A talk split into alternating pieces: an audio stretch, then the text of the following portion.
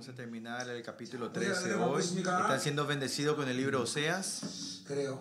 Eh, eh, los 66 libros de, eh, del Nuevo Testamento, eh, por lo menos los libros del Nuevo Testamento, creo que no hice la enseñanza, creo que el libro de Apocalipsis capaz eh, es algo que no hicimos desde el comienzo hasta el final, por capítulo, pero de tocar toque áreas importantes pero creo que ya estamos en tiempo de entrar en la enseñanza de capítulo por capítulo, ¿no? Mm, de, de, predicar de aquí de allá. Hice mucho del libro Apocalipsis, pero eh, desde el comienzo al final tenemos que hacer eso ahora, ¿no? Y después del misterio Zoe estamos terminando las enseñanzas de todos los libros eh, cada, cada uno de los libros de, la Biblia.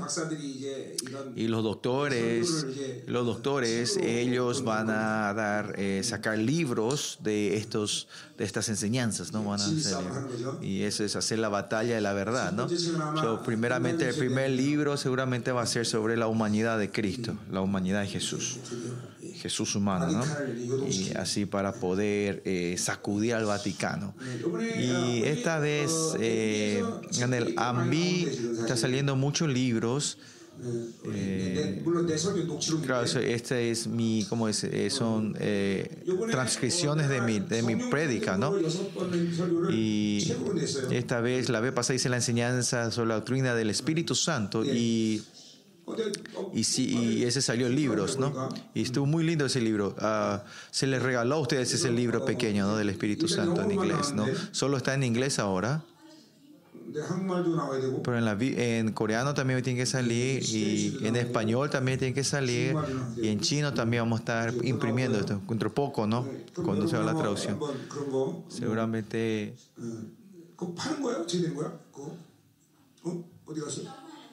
그거 파는 거야? 어떻게 된 거야? 그거 어? 어디 갔어? 그거 이번에 누가 만든 거 책?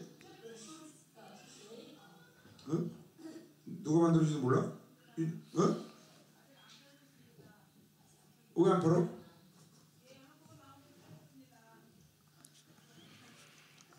어 그래? 하- 한국어만? no se está vendiendo todavía, dice. Bueno, Cuando salga la imprenta del coreano, creo que vamos a estar vendiendo.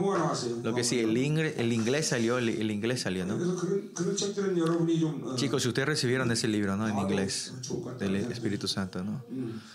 음. 예. 그래서 성령록 여, 예, 여섯 번 설교한 거가 있는데 Y hicimos seis enseñanzas sobre el Espíritu Santo. 이- 여러분들이 뭐 어, 들어본 설교일 거예요. Y habrán sido predicas que habrán escuchado antes, ¿no? 이게 태풍이 El primero es, el libro que ustedes recibieron es El Ojo del Huracán. 설교 길게 했는지 모르는 No sabía que había predicado tan largo yo. 한번 설교가 책 한 권이더라고. De una prédica era un libro, ¿no? 어, 대단해. 자, 아, 그래서 하여튼 그렇게 우리 진사팀들이 지금 Que 이제 sí, los, 진리 싸움을 위해서 이제 책들이 나가기 시작해요. los doctores están haciendo ese trabajo de sacar libros y hacer la pelea de la verdad, ¿no? Y los pasados 20 años del misterio hoy no fue, se- no fue fácil hasta hoy en día, 이제 이 진리 싸움을 pero 하면 es cuando 더더욱 comencemos 힘들 수 esa 있어요. batalla de cara a la verdad, va a ser más difícil. y lo que yo creo, lo que yo creo es que todos los que están hoy aquí, ustedes son que están completamente sumergidos en la verdad del misterio Zoe. Y yo sé que no serán movidos, pero si son sacudidos, que le vamos a hacer? Por lo que sí, ustedes tienen que orar mucho. Y para estos tiempos, yo estamos levantando esos cinco doctores. Hay gente que tiene doctorado en teología y están escribiendo sus tesis basados en mis prédicas. No es el el contenido del doctorado, sino que la autoridad de, del doctorado es lo que necesitamos, ¿no? Y el pastor Lee Suyong está terminando su tesis y, es todos eh, temas de oraciones que yo tengo que compartir, ¿no? Estoy. Y la hermana, la pastora Judy, la hermana Judy que está en Notre Dame, Notre Dame en Estados Unidos, creo que el año que viene estaría terminando su doctorado, también ora mucho por ella, ¿no? Y porque ella estaba ahí con muchos, eh, como las país, sacerdotes, eh, no está teniendo dificultad, ¿no? Porque es una universidad católica, ¿no? Está teniendo eh, muchas dificultades, así que oren por ellos y cúranles con sus oraciones, ¿no?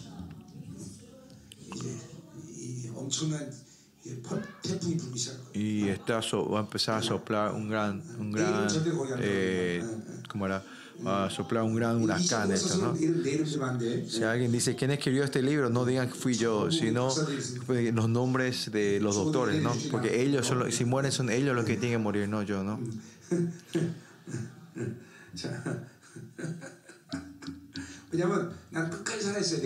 Porque yo tengo que estar vivo hasta el final. Bueno. Pues nosotros eh, este camino para guardar la verdad que hicimos, eh, estuvimos peleando, caminando 20 años y estamos entrando en la conclusión. Y en los 66 libros de la Biblia, lo importante estamos terminando. Y en Jeremías y Ezequiel, ese no hice todavía en detalles, o sea, capítulo por capítulo, pero si es necesario, dentro de poco vamos a hacer. Pero la mayoría parte ya estamos, ya está todo completo, ¿no? Eh, y si cuando vemos los libros proféticos, eh,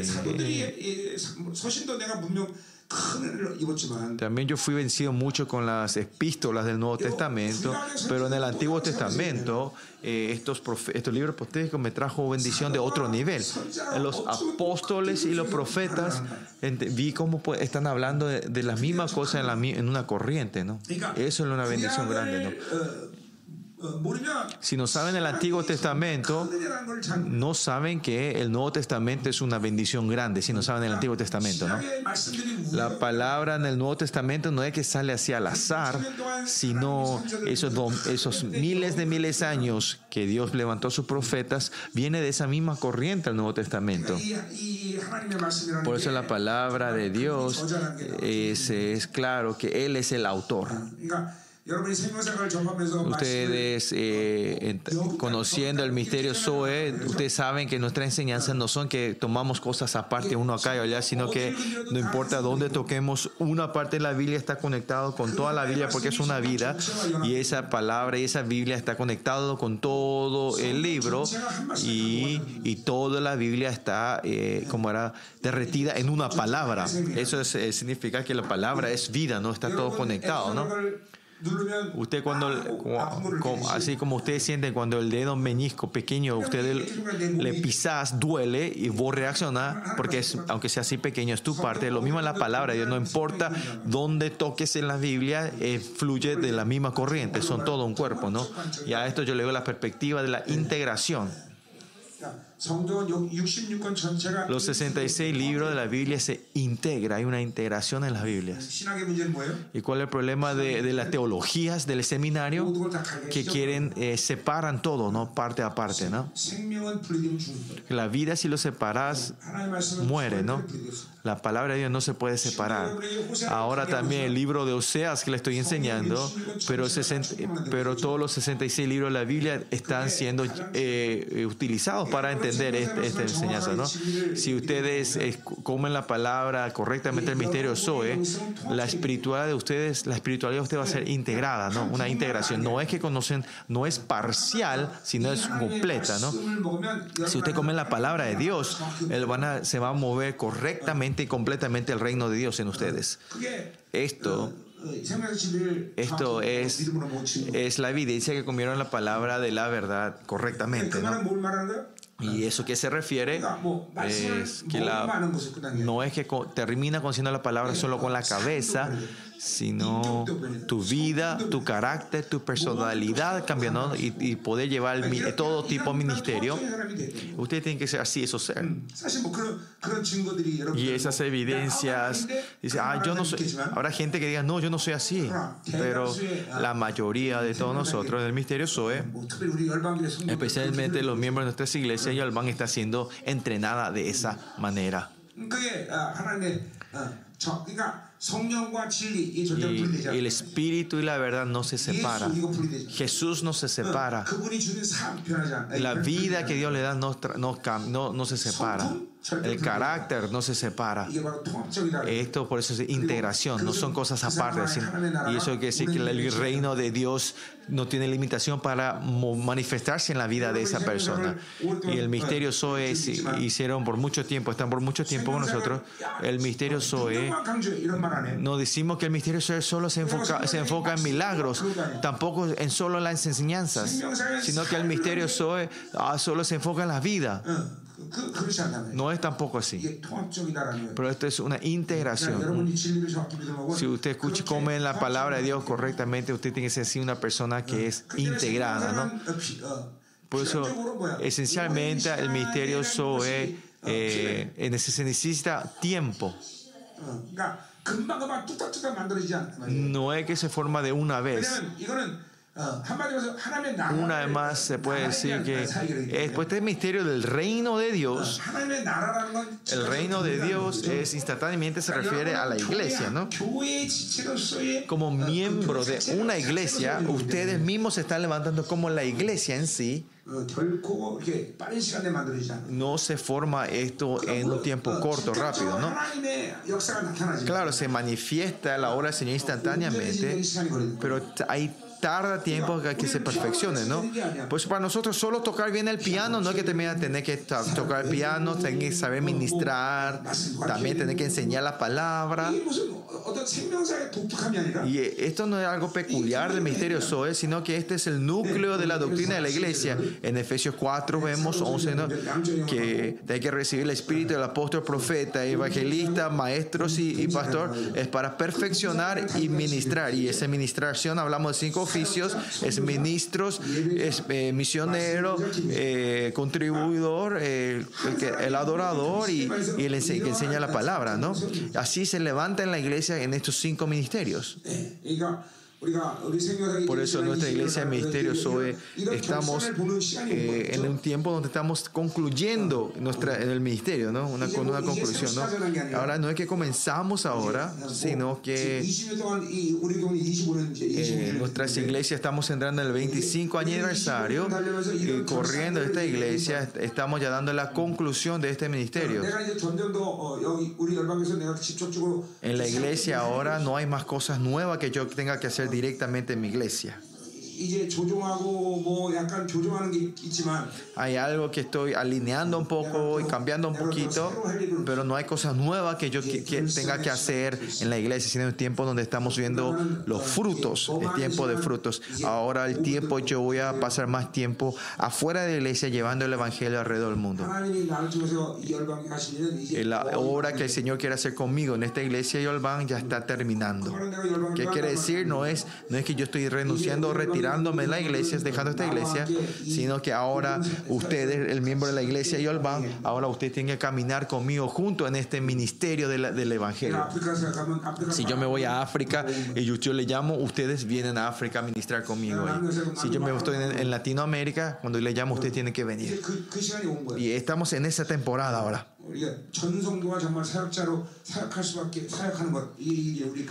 Ese es el dibujo nuestro, es que cada miembro de nuestra iglesia pueda ser ministros, enseñarla, y, y eso tardamos 20 años hasta ahora.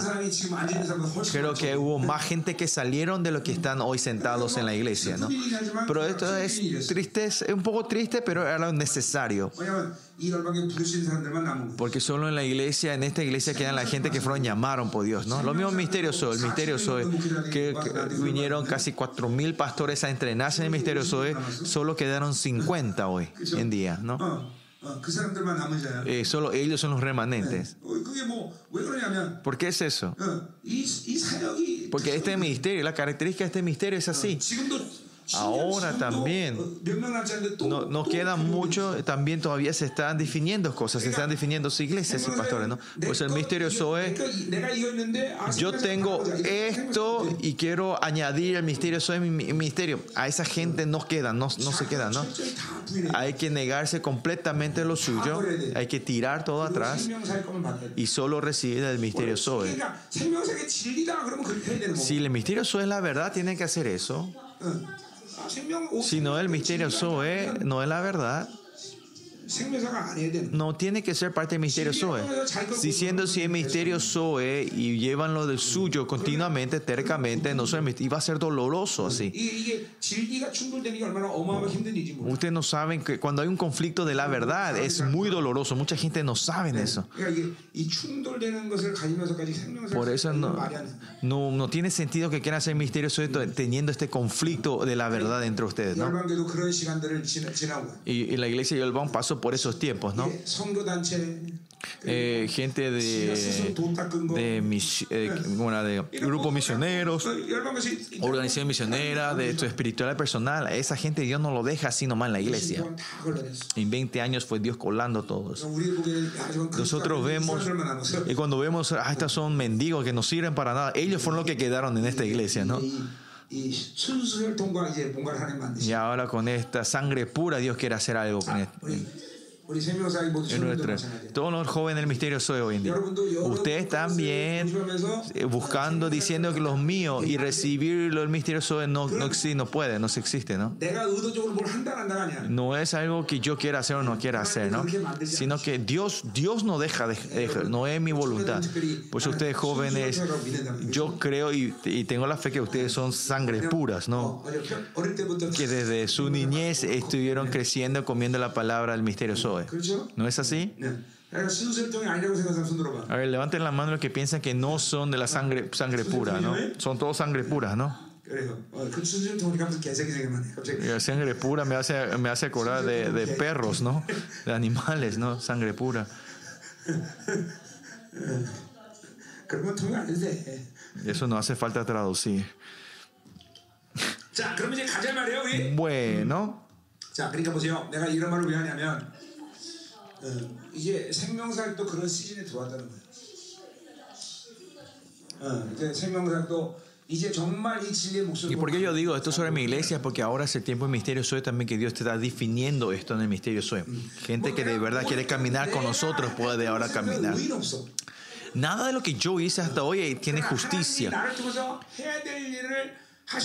Pero Dios hizo lo que Él quería hacer mediante a mí y creo que ya hizo bastante eso. 내가 충분히 모든 것을 했고 모든 기회를 줬다.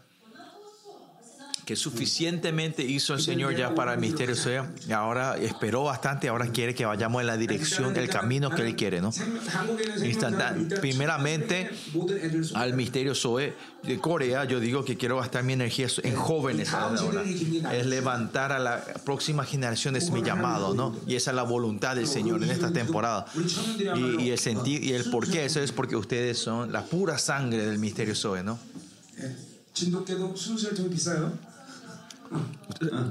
Usted sabe, un pastor alemán de pura sangre es más caro que un perro mezclado, ¿no?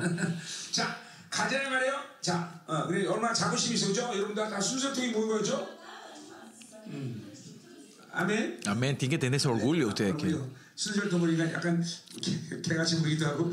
Al hablar de pura sangre, los rostros de ustedes se ven un poquito como perros. Ja, ja, ja. Anuncio, mañana tenemos, comenzamos media hora antes. Vamos a comenzar a las 9. Yo voy a subirme a las 9 y media a predicar. Ah, y voy a terminar antes de las 12. Y al terminar, instantáneamente vamos a sacar unas fotos, un foto del grupo. ¿Se acuerdan la ropa, eh, esa, eh, la sudadera que le dieron a ustedes, ¿no? El blanco. Ese, para que no se mezclen, hicimos el color blanco. Y vengan mañana eso, con, con, ese, con esas sudaderas. Y después vamos a ir a Ansan, al restaurante y comer ahí, ¿no? Y el miércoles íbamos a irnos a Everland, los extranjeros, pero dice que Corea va a ser el día más frío de este invierno, así que cambiamos ese a Lotte World.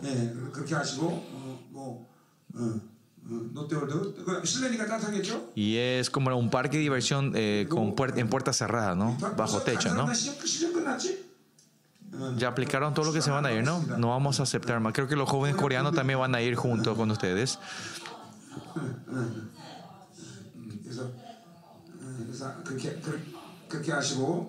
Sepan eso y bueno, los ministros, los ministros que vinieron de, de afuera, eh, salúdenle para que se diviertan el miércoles y tengan un buen viaje de vuelta, ¿no? Diciendo, amigos, nos vemos otra vez y no se olviden saludarles a sus hermanos de afuera, ¿no? Y de Malasia está, están, hay un rumor falso que vamos a hacer una conferencia en noviembre o diciembre. Yo no sé nada de eso. Si se escucha un rumor como eso, piensen que es mentira, ¿no? Por lo menos. Pues todavía no estamos teniendo una agenda para la segunda parte de este año, ¿no? Y lo que le pido una vez más a todos ustedes es que, que sean parte de los, eh, las conferencias, la conferencia que hacemos afuera, ¿no? Y si ustedes van a pasar dos, dos semanas y media en Centroamérica, pagar 2.500 dólares, eso es ganancia, ¿no? ¿no? No es tan caro, ¿no? Para dos semanas y media, ¿no? Y como hace una conferencia de mil pastores, eh, me gustaría que vaya mucha gente para ministrar ahí. Pero yo me encantaría que muchos de ustedes jóvenes vayan. ¿no? Hoy no tengo corazonadas, no tengo ganas de predicar largo hoy.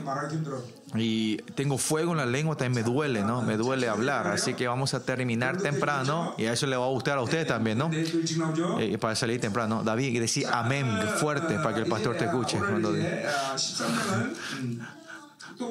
Capítulo 13, bueno, eh, el capítulo 13 empieza a hablar otra vez del juicio de Dios, pero, pero va entrando en consuelo y exhortación y restauración. ¿no?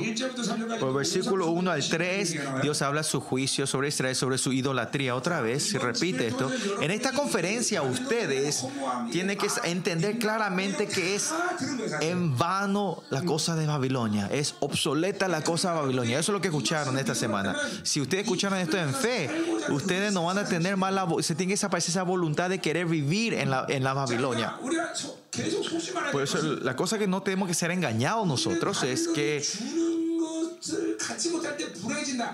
esa idea de que al no tener la cosa en la Babilonia somos miserables, eso es mentira, no se han engañado. Al revés, porque yo no tengo dinero, soy miserable. No, no tienen que pensar así.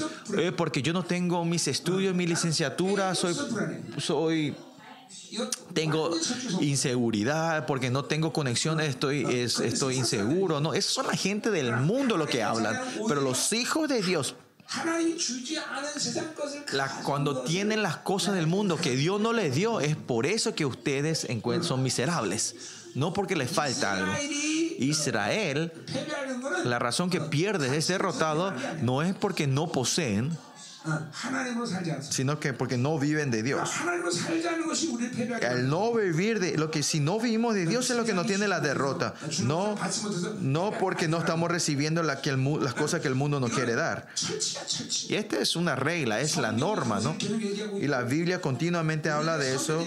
Y, los, la gente de fe, nuestros ancestros de la fe, vivieron así. Y hoy, hoy en día los hombres de Dios también viven así. Nuestra vida no va a ser eh, miserable por no recibir la cosa Babilonia, sino que es al revés. En la vida usted dice, yo aunque crea en Dios, no soy feliz, no hay nada que se forma, hay gente que hablan así. Pero miren la vida de la gente de esa gente. Si de verdad, si esa gente está viviendo de Dios. No es así. Porque no vivieron de Dios, es así su vida. Algunas personas vivieron de Dios y su vida no fue victorioso.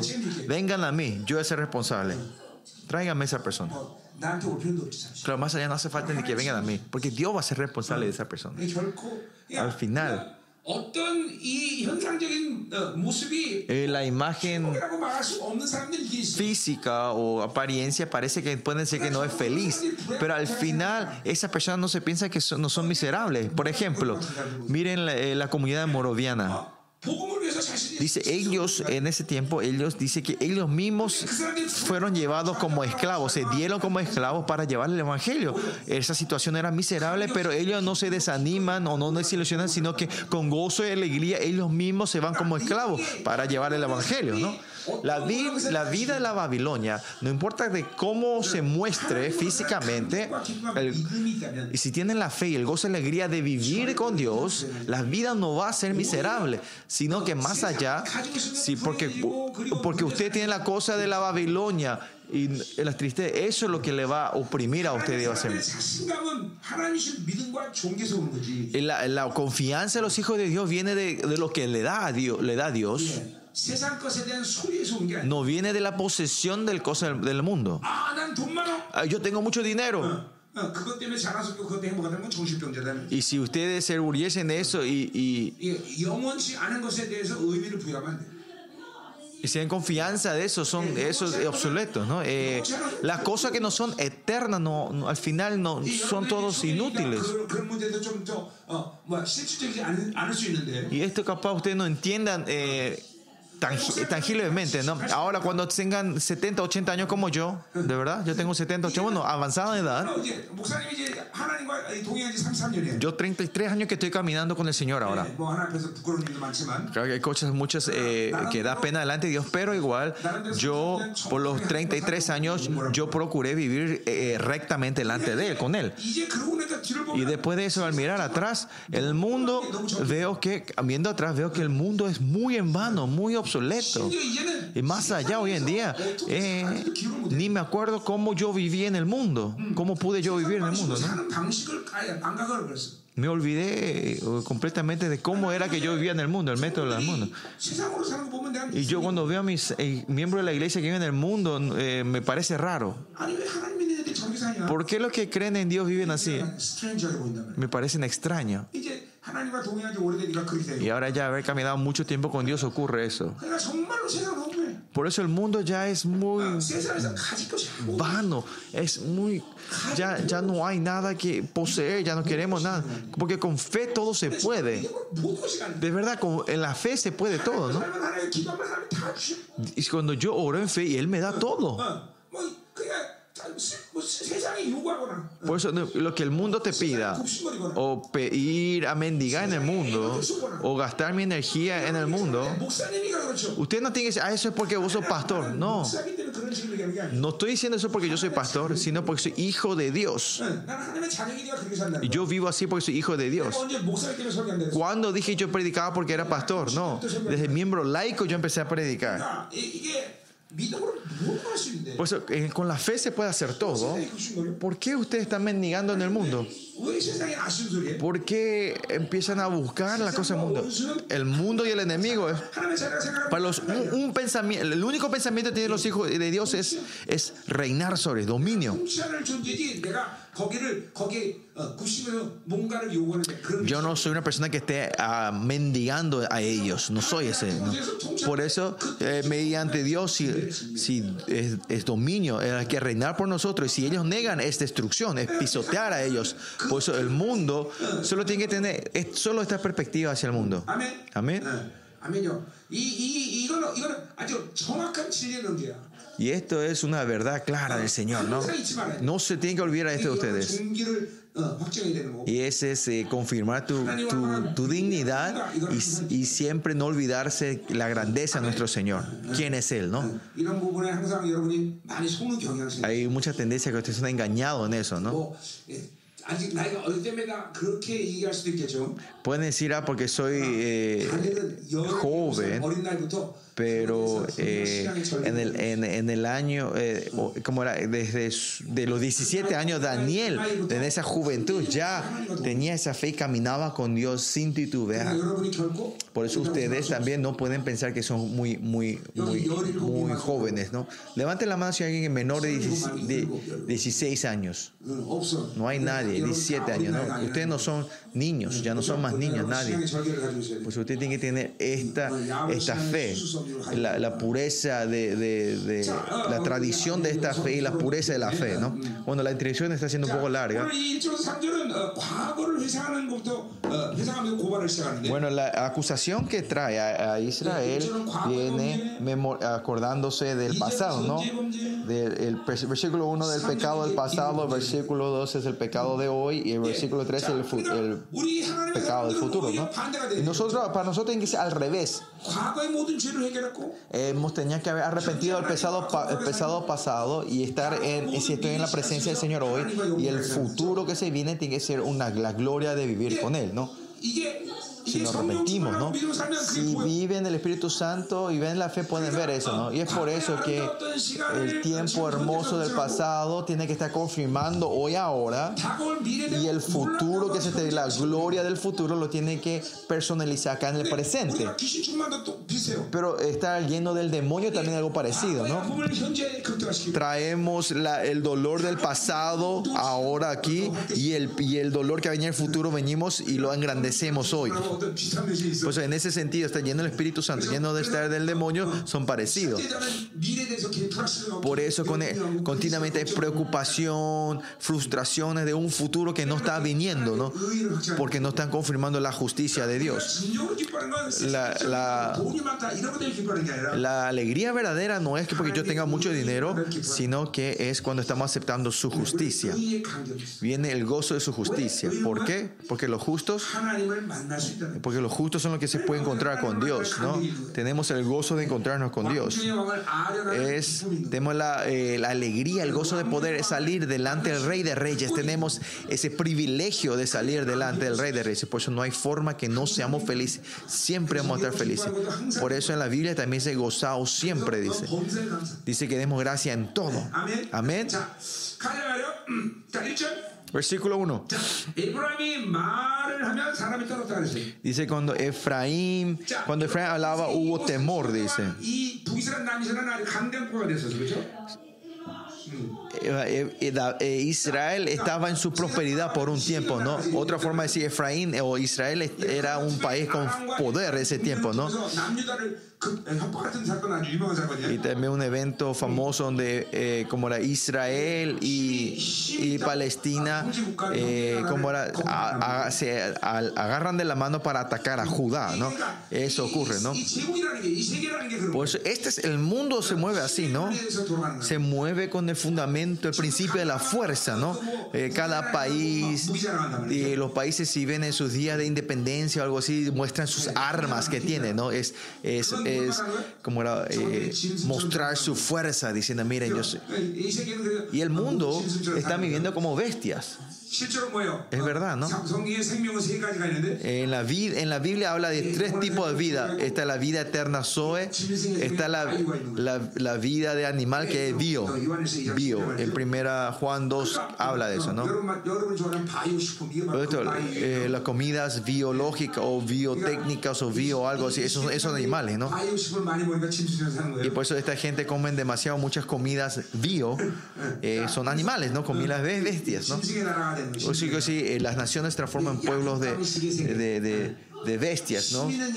Donde el, el, mundo donde el que tiene fuerza, el que reina, el que tiene fuerza, domina, ¿no?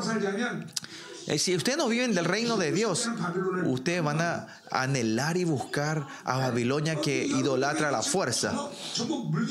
Ustedes están, cayeron todo en esta trampa ustedes hoy en día. ¿no?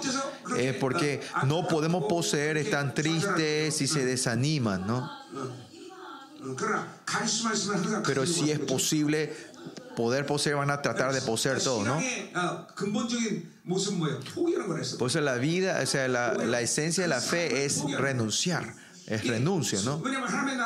Porque el reino de Dios es una nación de, humildes. Esos humildes no significa que son débiles, sino gente que no pueden vivir sin Dios. Por eso es una nación de humildes. Humildes no es que no tienen nada, son débiles, sino que no son gente que no viven de la fuerza de Babilonia. Y si tienen fuerza es la fuerza de Dios.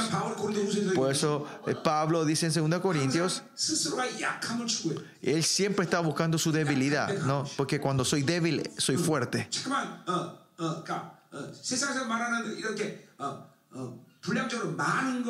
Y hablar de mucho, que tenemos mucha cantidad, muchas cosas en alto, extravagante, lindos.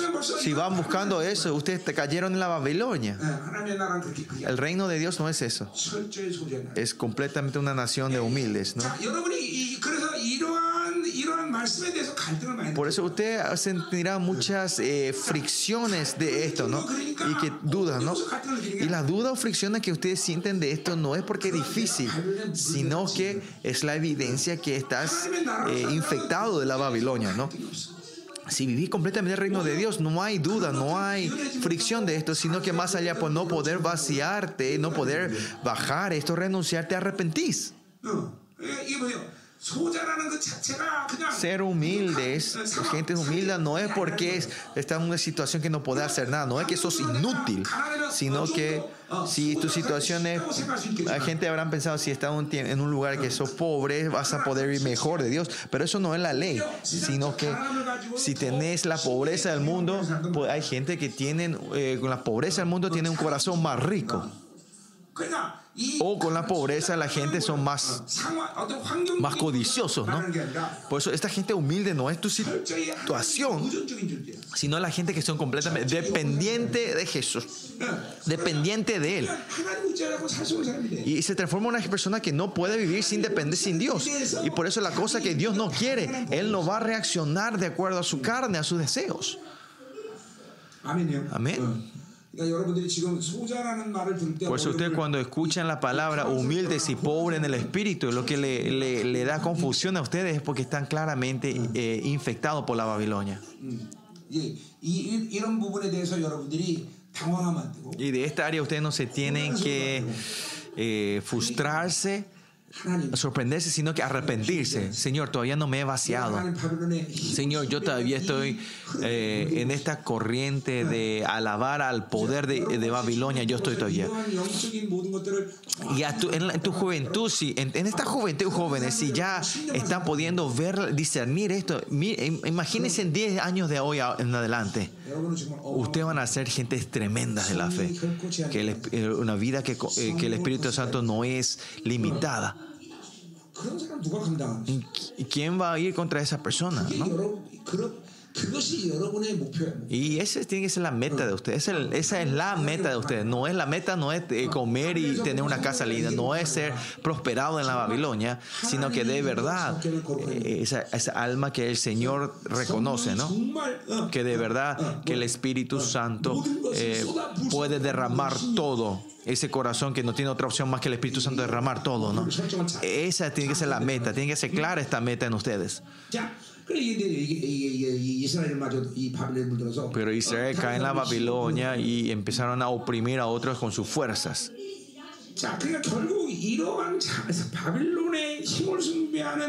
Y la razón que cae en esta corriente de buscar a idolatrar a la fuerza babilonia es porque vivía una vida centrada en sí mismo. En Oseas yo continuamente diciendo vivir centrado en sí, para sí, para sí, para mí, ¿no?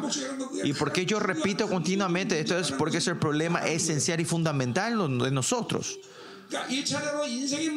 Eh, primeramente, el problema de la vida de nosotros no es las condiciones y las situaciones exteriores.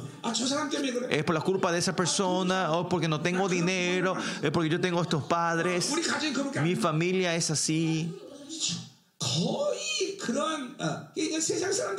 Esta es la perspectiva de la gente del mundo. Si viven del reino de Dios, 99% el problema, el problema de exterior no puede cambiar la dirección de mi felicidad. Más allá, hay una alabanza, adoración que sí, mediante la, dice que mediante la tormenta yo llego más rápido a mi destino. Por eso esa condición es, es, de tribulación tu vida puede ser que sea ayuda, no, no obstáculo. Va a ser, si es ayuda, va a ser ayuda, pero no obstáculo. Por eso Pablo dice en ese, ese cuando soy débil, soy fuerte, dice Pablo, ¿no? El elemento de la situación, esa condición de que ustedes dependen solo de Dios, es mejor para ustedes para que vivan de Dios. Pero el punto que es aquí no es la condición, la situación, sino voy a vivir yo centrado en yo, en mí o, en Dios. Y la gente que vive centrada en sí mismo, aunque tengan dinero es problema y aunque no tengan dinero es problema. Pero la gente que vive centrado en Dios, aunque tengan dinero no es problema, aunque no tengan dinero no es problema. La pelea no es dinero. sino es de quién yo voy a vivir. Esto tiene que ser claro en ustedes. Miren en cuánto tiempo nosotros estamos siendo engañados. Amén. La gente del mundo, esa gente famosa del mundo, si ves, no es perspectiva de la fe por lo menos, pero así hay gente que tiene un pensamiento correcto como este, aunque no, son, no sean cristianos. ¿eh? 에디슨? 어떤 어, 어 자기 조, 어, 졸업자가 Edison uno de sus discípulos fracasó 50 mil veces para crear algo, ¿no? Edison dice, ¿no? Y dijo, ¿y qué dijo Edison? Yo, yo eh, erré, fracasé 50 mil veces, así que voy a renunciar. ¿Y qué le dice Edison a ese discípulo? No.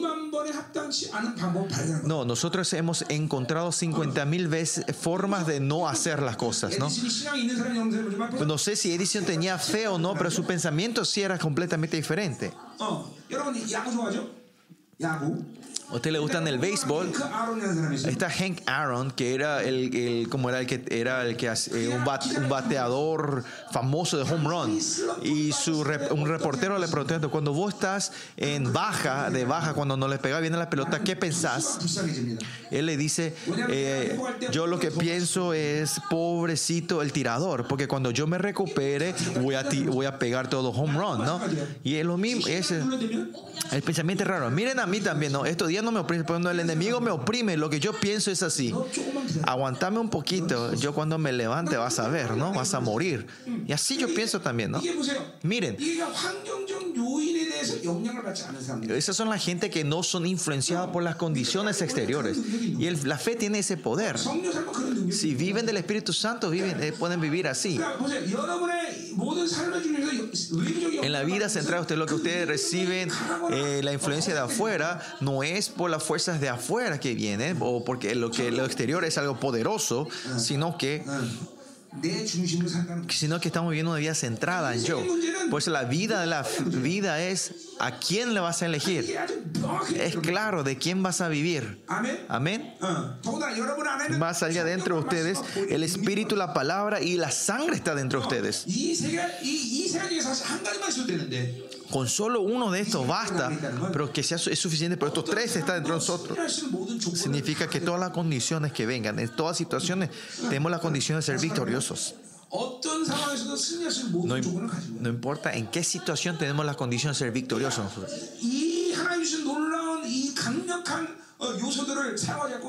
Y no usar estos elementos poderosos que Dios tiene y, viven de sus pensamientos que fracasamos nosotros.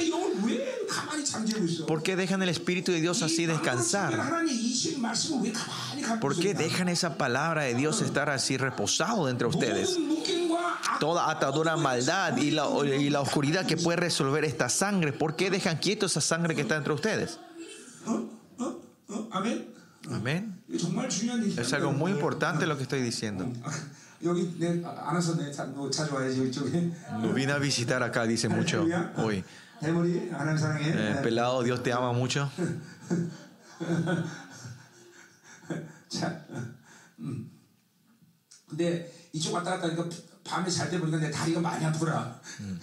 Al pasearme mucho, a la noche me, me duele la pierna, siento que me duele mucho la pierna porque me paseo demasiado. Dice. Hay un rico chocolate. Ay, mira, Esther.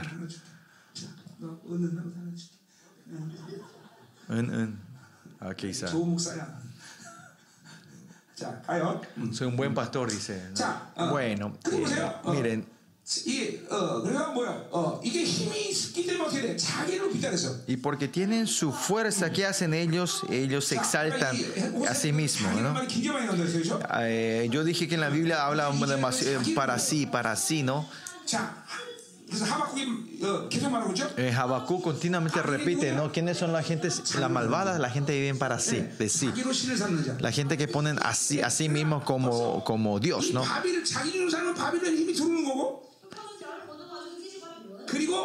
La gente que, que se exaltaron a sí mismo, eso significa que es soberbio, ¿no? Arrogante. En los deseos, en los, en los cinco deseos de Habacuc se habla del placer y poder, ¿no? el logro, perdón, logro y éxito, ¿no? Que al final no importa que cuál deseo de la Babilonia ustedes caigan, va a entrar la idolatría. Si alguien tiene mucha fuerza de deseo de la posesión, eso va a caer en idolatría. Una persona le gusta, eh, busca mucho el deseo de la seguridad, eso también al final es idolatría. Una persona tiene mucha eh, deseo de poder, va a caer en idolatría. Y miren, en la, en y vimos continuamente Oseas, viene el versículo 1 también nos muestra claramente. Porque se exalta a sí mismo, es arrogante, entra al deseo de logro y éxito y dice que peca en Baal, ¿no? Y ellos dan culto, ¿no? Eh, dan, eh, eh, y, y, lo único que Dios tiene resultado para la gente que entra en eso es muerte. Si Israel sirve a otra cosa aparte de Dios, es, es final de ellos. ¿no? Pues al final los hijos de Dios no tienen que tomar ligero esta situación. No tienen que caer en eso. ¿no? Amén. Si ustedes aman algo más que Dios, eso es idolatría. Y, y, la única decisión que Dios tiene para idolatría es destrucción. Y no es que Dios es una persona que tiene muchos... Eh, no es que sea avaricioso o codicioso, sino que cuando vivimos solo de Dios viene nuestra felicidad. ¿no?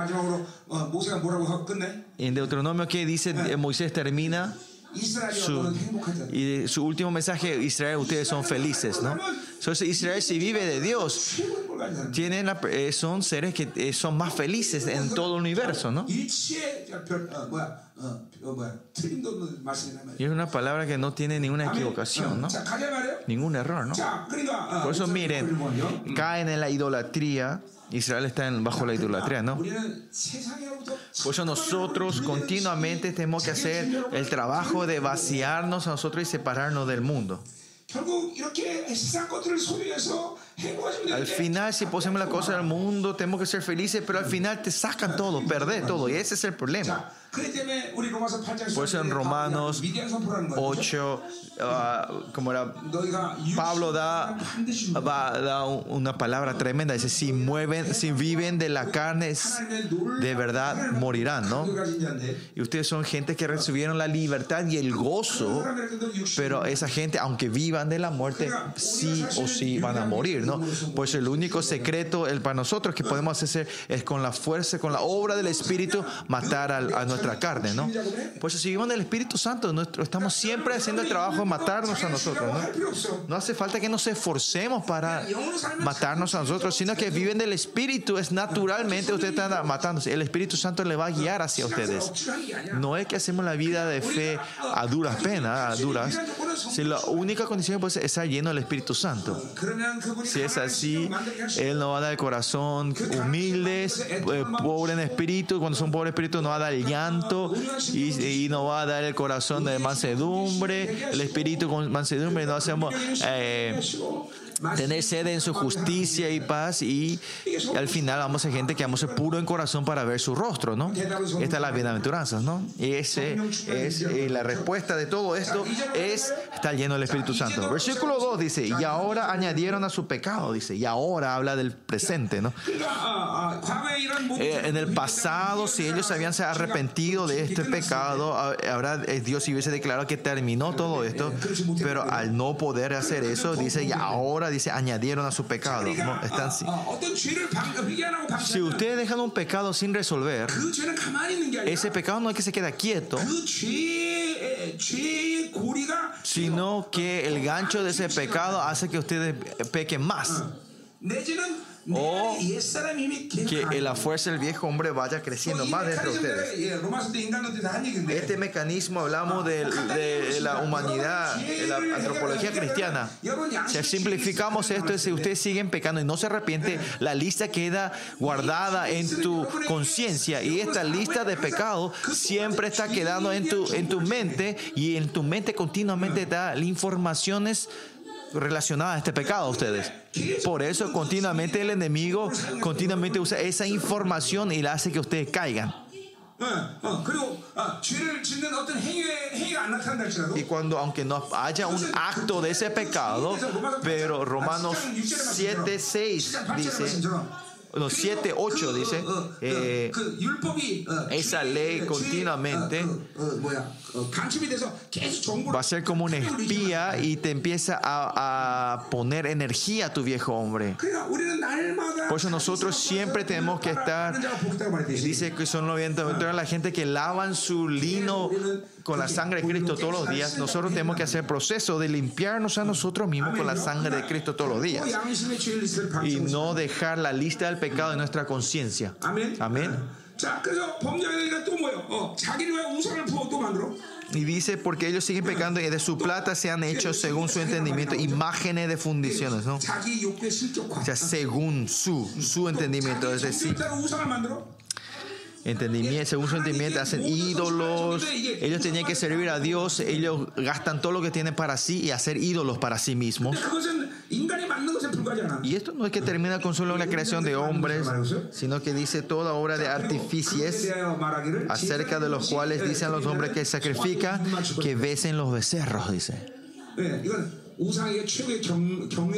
Esta es eh, la mayor reverencia que una persona le puede dar a los ídolos. Ustedes si van al Vaticano, está un monumento de Pedro. Dice que no existe el dedo gordo de, ese monumento de Pedro. ¿Saben por qué no tiene ese dedo?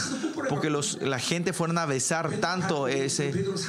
Que la estatua de Pedro no tiene el dedo gordo ahí. Se gastó todo. No sé por qué ellos comen los pies de Pedro, ¿no? Esto es idolatría, ¿no? No sé cuánto me reí al ver eso yo, ¿no? ¿Cuánta gente habrá venido a besar ese, ese pie gordo, no? ¿Y por qué tiene que ser el pie gordo, el dedo gordo, no? Yo hubiese ido en el beso, en la boca, ¿no? Vamos. Versículo 3.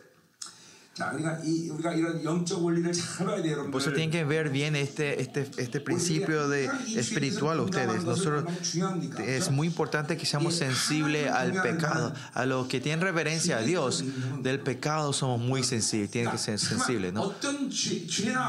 O pecado, o oscuridad, entra en esa situación que viene no, no dejamos así. No podemos dejar.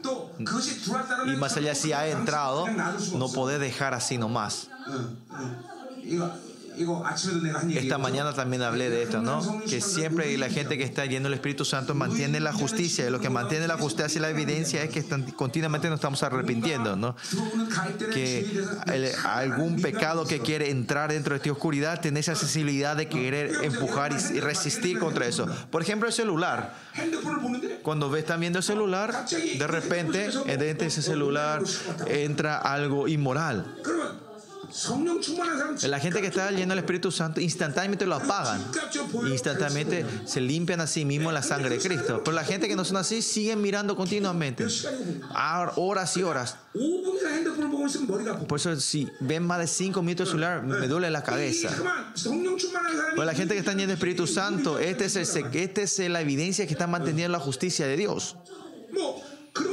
No solo eso, ¿no? Alguna gente cuando está hablando con ellos, es un deseo propio. Si dicen palabras que no, no son lo que Dios le gusta, para mí, de repente, para la, no, no, se, no puede haber conversación porque han obstaculizado al Espíritu Santo. Y, y, y tenemos que arrepentirnos de eso, pero si no es así, va a seguir hablando y ah, diciendo tonterías y cosas que no son aptos para ese, ese momento, ¿no? Antes, por ejemplo, era antes yo. ¿Eh? Si alguien hablaba, me criticaba el error que yo hice, no era fácil para mí reconocer eso. Pero hoy, ahora como, como eh, estoy, estoy en, el, este, en su justicia, eh, lo reconozco instantáneamente y me arrepiento instantáneamente. Si hermano, mi temperamento se subió, yo paro todo ahí.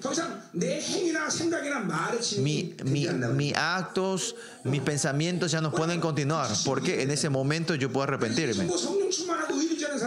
Y esta es la imagen de la gente que mantiene su justicia, la justicia de Dios, y continuamente de la fuerza de la maldad y, del y la lista del pecado, no es posible que se mantenga dentro de mí.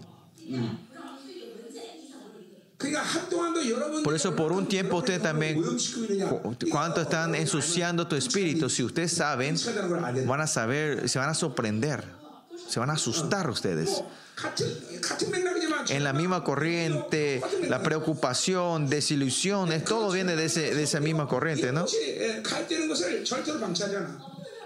si estás con el Espíritu Santo, no vas a dejar que esto crezca dentro de ti o entra dentro de ti y instantáneamente lo cambias el partido para entrar en la felicidad, ¿no? Y por eso siempre mantienes la alegría. Y esta es la evidencia de la gente que todo es la evidencia de la gente que está yendo Espíritu Santo. Amén. Versículo 3. Por tanto, y esto se habla del futuro, ¿no? Porque ellos primeramente no recibieron el, pecado del pasado y ahora está almacenando y creciendo el pecado. El futuro es algo normal, ¿no? Si ve la vida de una persona sin, sin necesidad de profecía, si ve el contenido de la vida de esa persona, se sabe claramente qué va a ser el futuro de esa persona, ¿no? No hace falta ni, ni profetizar de eso, ¿no? Porque si no, si no han podido resolver el pecado pasado, no confesar el pesado, el, pesado del el pecado del pasado y el presente está acumulando, no hace falta ni, ni profetizar. Y si querés profetizar, es tener que arrepentirte, volver a Dios. Que pague el pecado, ¿no? Sacar el pecado, ¿no? Si eso es profecía, es profecía para esa persona. Por eso que dice, por tanto, eh, serán como la, las nieblas de la mañana y el rocío de la madrugada que se pasa. Usted sabe, en Israel, cuando de repente viene viento, se desaparece todas estas nieves, eh, nublinas, rocíos. Es que ese que no tiene significado su existencia. Eh, viene, otra forma de decir, viene el juicio de Dios. Ustedes saben, en Israel, en el tiempo de su prosperidad, en 30 años viene a destruirse Israel.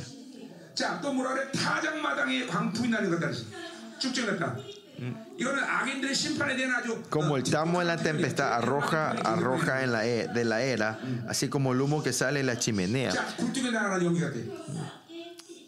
son insignificantes. ¿eh? Es el juicio de Dios que está sobre ellos.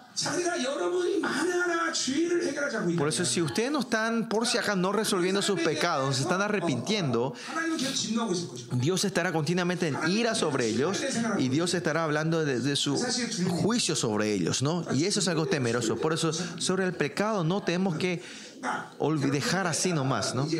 Eh, lo que le doy, le exhorto a ustedes, si usted tiene un pecado repetitivo de costumbre, usted tiene que ir hasta lo, dejar todo atrás y enfocarte en este pecado.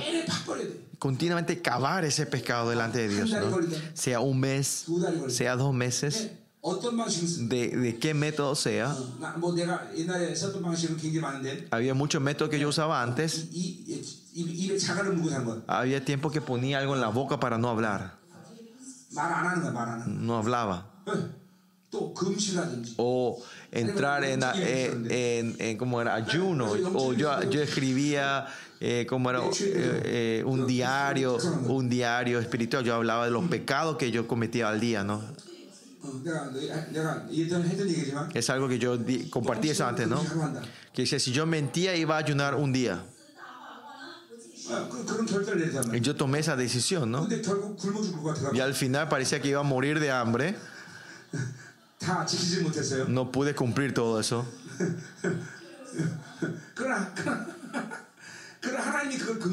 Pero Dios tiene misericordia de esos.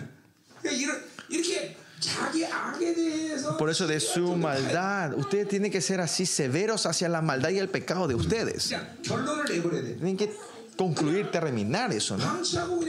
Pero si lo no, pero si los dejan así, dejan fluir, nunca van a arreglar esto, resolver esto eterno.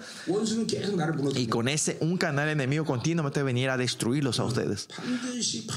Pues sí o sí hay que cavar, tiene que terminar eso. Y la, la forma, el carácter de ustedes también. Porque esa área oscura está conectada con el pecado. Es así sí o sí, ¿no? que está, el pecado está conectado con, eh, con temperamento, ¿no? Eh, la depresión está conectada con el pecado. Eh, la gente que tiene esta oscuridad es más fácil, 100 veces más fácil esa persona pecar que otra persona, ¿no? Que el, como era la queja y el resentimiento está conectado con el pecado. La murmuración está conectada con el pecado. Esos caracteres, características oscuras ustedes tienen que resolver. ¿Por qué? Porque eso no es de ustedes, no es mío. Cuando, cuando Dios me creó, no me creó mezclado con estas cosas. Y es por eso que podemos resolver nosotros.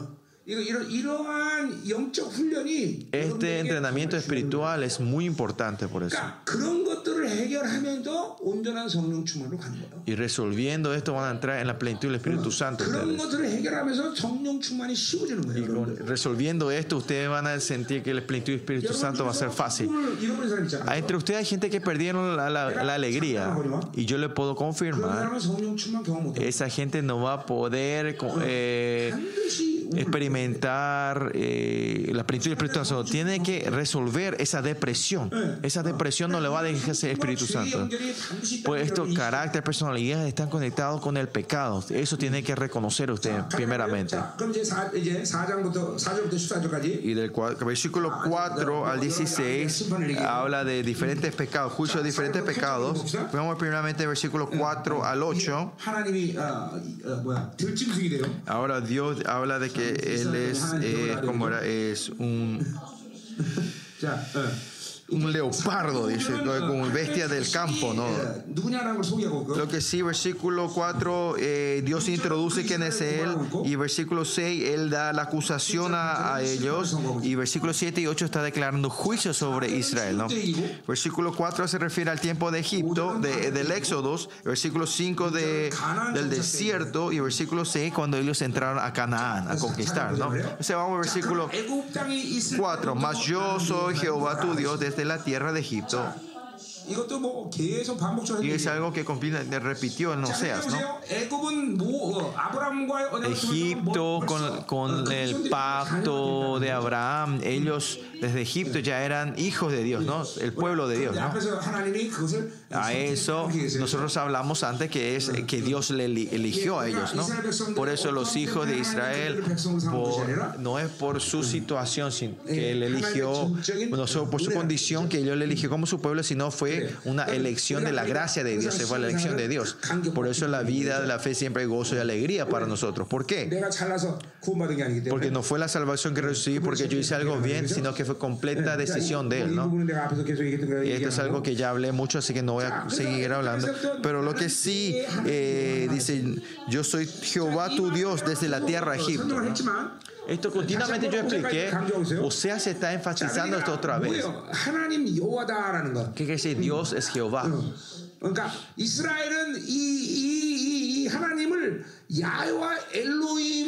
Israel tiene que reconocerle a Dios como Yahweh y Elohim siempre.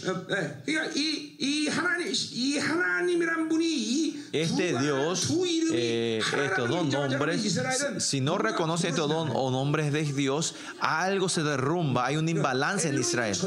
Elohim es el Dios todopoderoso, Él es el omnipotente, hay que reconocer que Él es soberano. Eh, primera eh, Génesis 1 al 2, 3 es el Dios que crea la creación, ¿no? Pero al mismo tiempo hay que reconocer que Él es Jehová. Reconocer es aceptar que Él es que es Jehová y que Jehová Jehová es, es el Dios que aparece cuando viene a crear al hombre. Claro, ese es todo un Dios, ¿no? Pero si, le, ustedes eh, se encuentran correctamente con Dios, ustedes se encuentran con el Elohim Jehová. Jehová. Si esto nos enfocamos un poquito más en detalle, Elohim es un Dios que se manifiesta. Pero Yahweh o Jehová es un Dios relacional. Por eso Israel tiene una relación con Jehová. Es Elohim el que se manifiesta.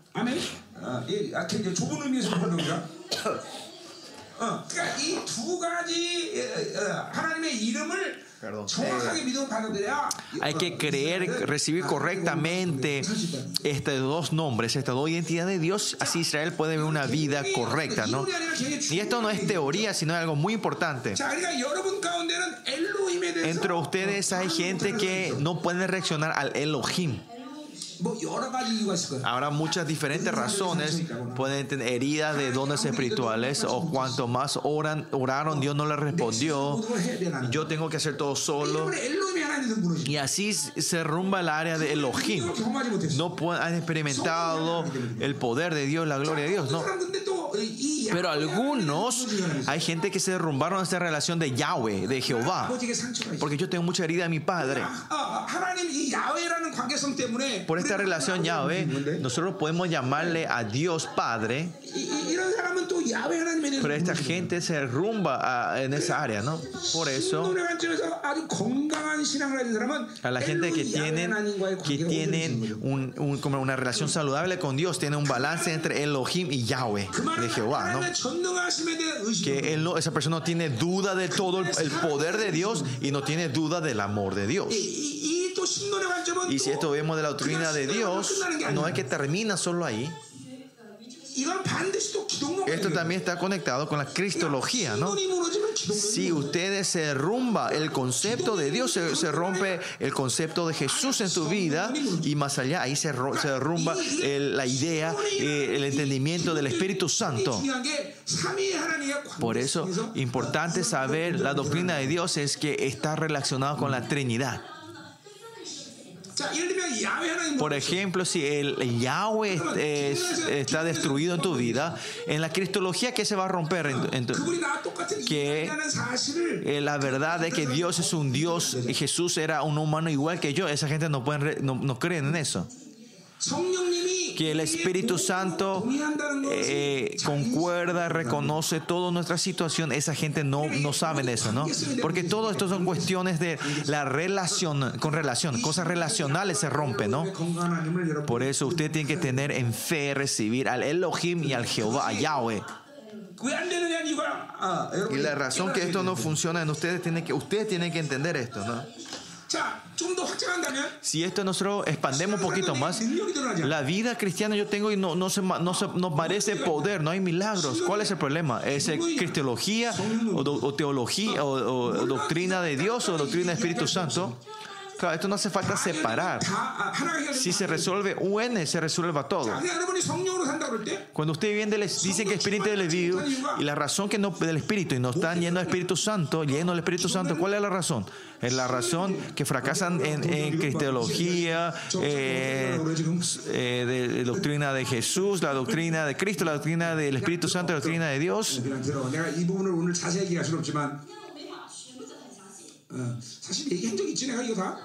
Creo que había expliqué esto antes, ¿no?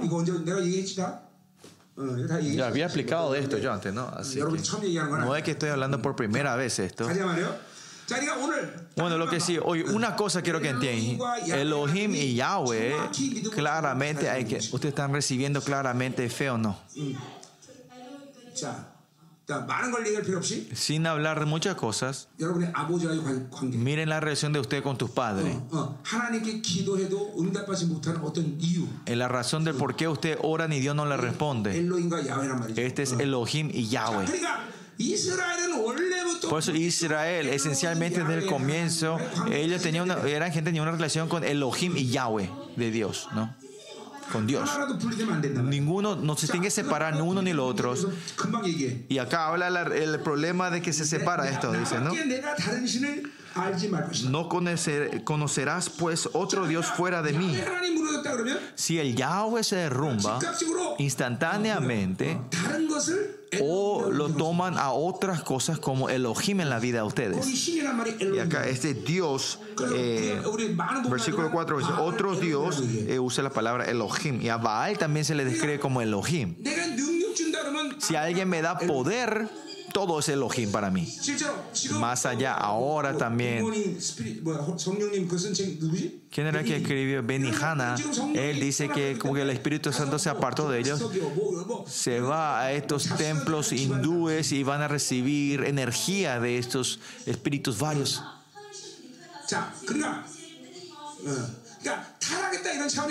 No es que cayó en la corrupción, sino que vemos la doctrina de Dios.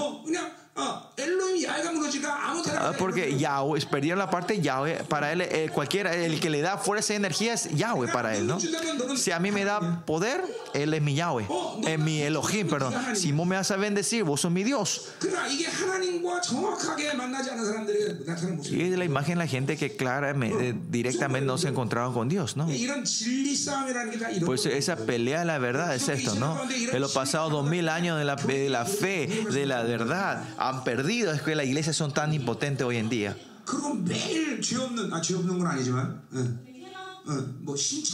Y siempre dicen que las sectas son malas o que las herejías son malas. Ellos no son nada. ¿Para qué pelear contra estas herejías y sectas?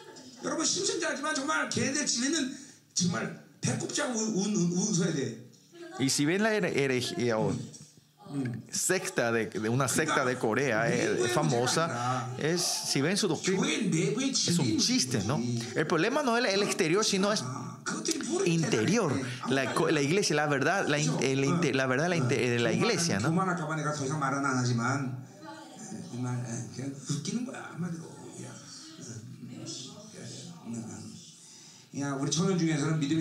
si entre los jóvenes ustedes tienen fe entren a esa secta y vayan a destruir esa secta.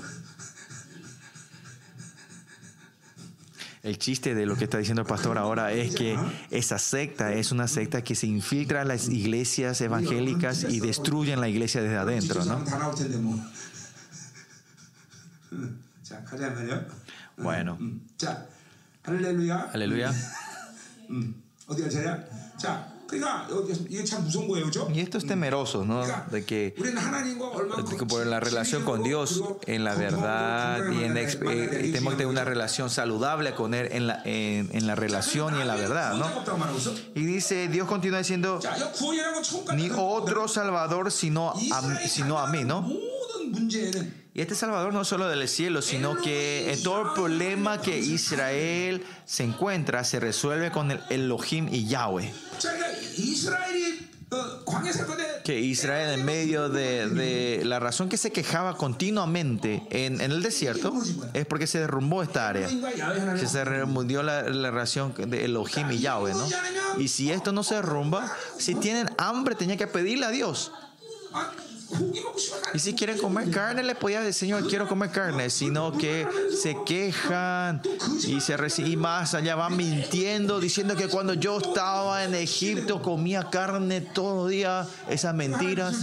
Y Dios escucha eso. ¿Y qué dice? Ah, ¿De verdad quieren comer carne?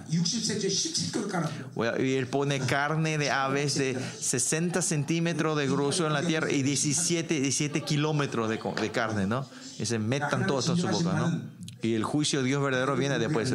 No es hacerle tener hambre, sino hacerle explotar de lleno, ¿no?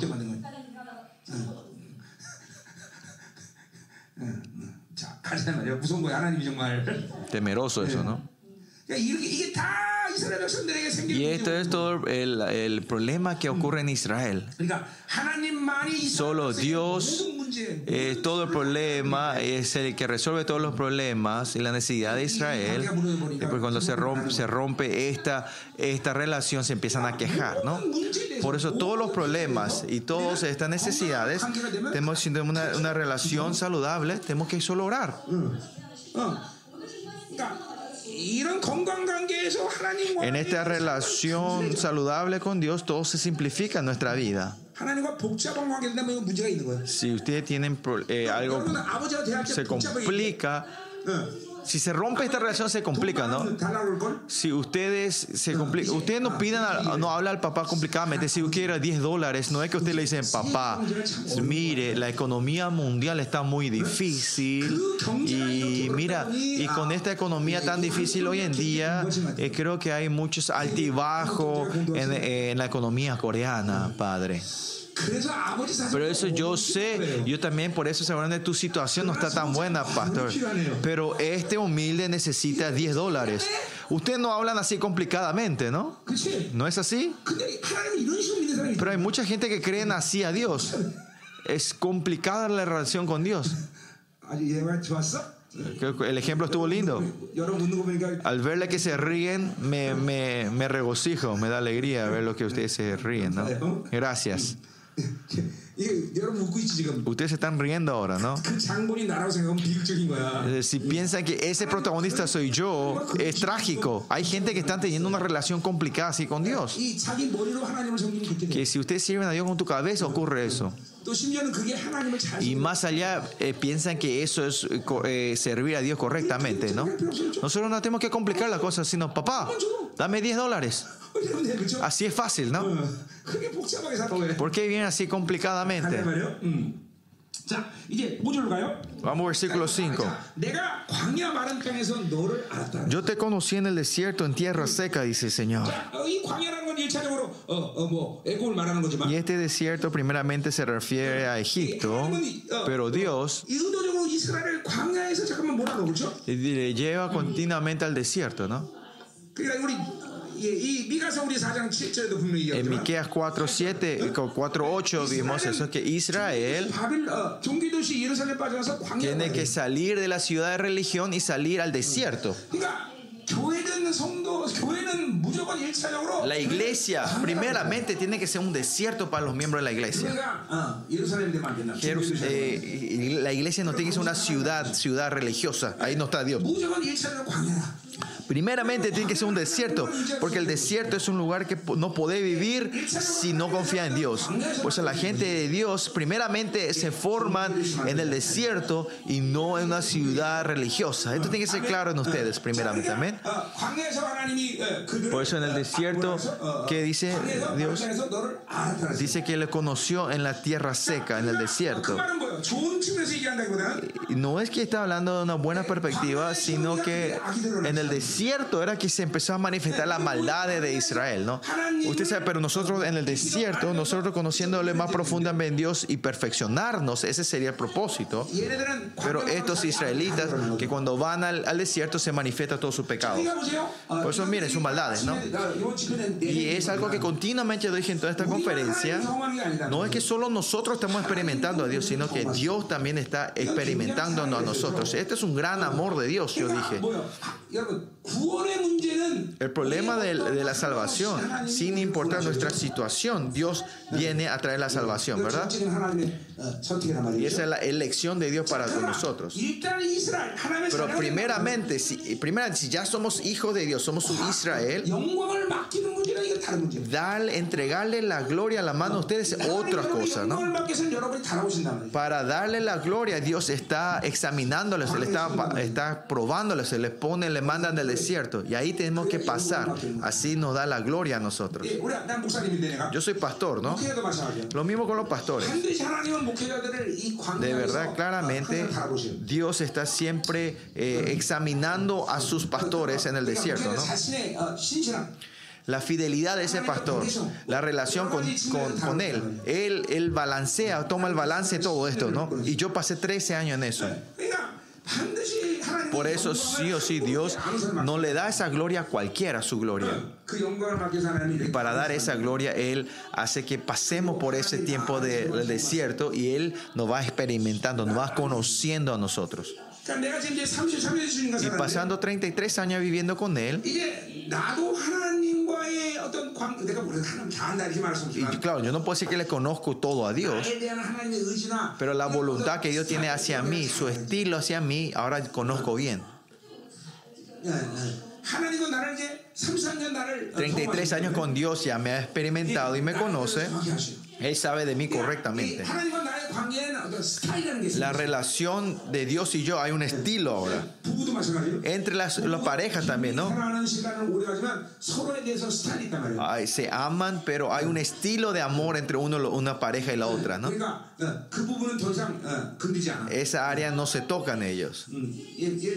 Por ejemplo, antes, antes yo le decía a mi esposa, vamos a comer. Yo no podía aguantar que llegue, no, no me quiero ir.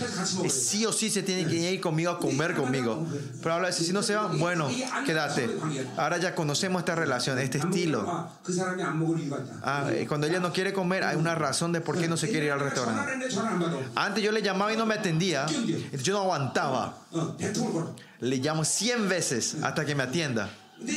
Pero ahora, si no me atiende, entiendo. Ahora le recomprendo. Y esto es entre las parejas también, pero en la relación con Dios también hay este estilo. Creo entre la relación del hombre y de Dios no se puede eh, comparar eh, directamente relacionar así, pero, pero la gente que camina con Dios, hay un estilo entre nosotros si no caminan, no pueden encontrar este estilo de vida con Dios, ¿no? Por eso vivir con Dios para esa gente es un poco áspera.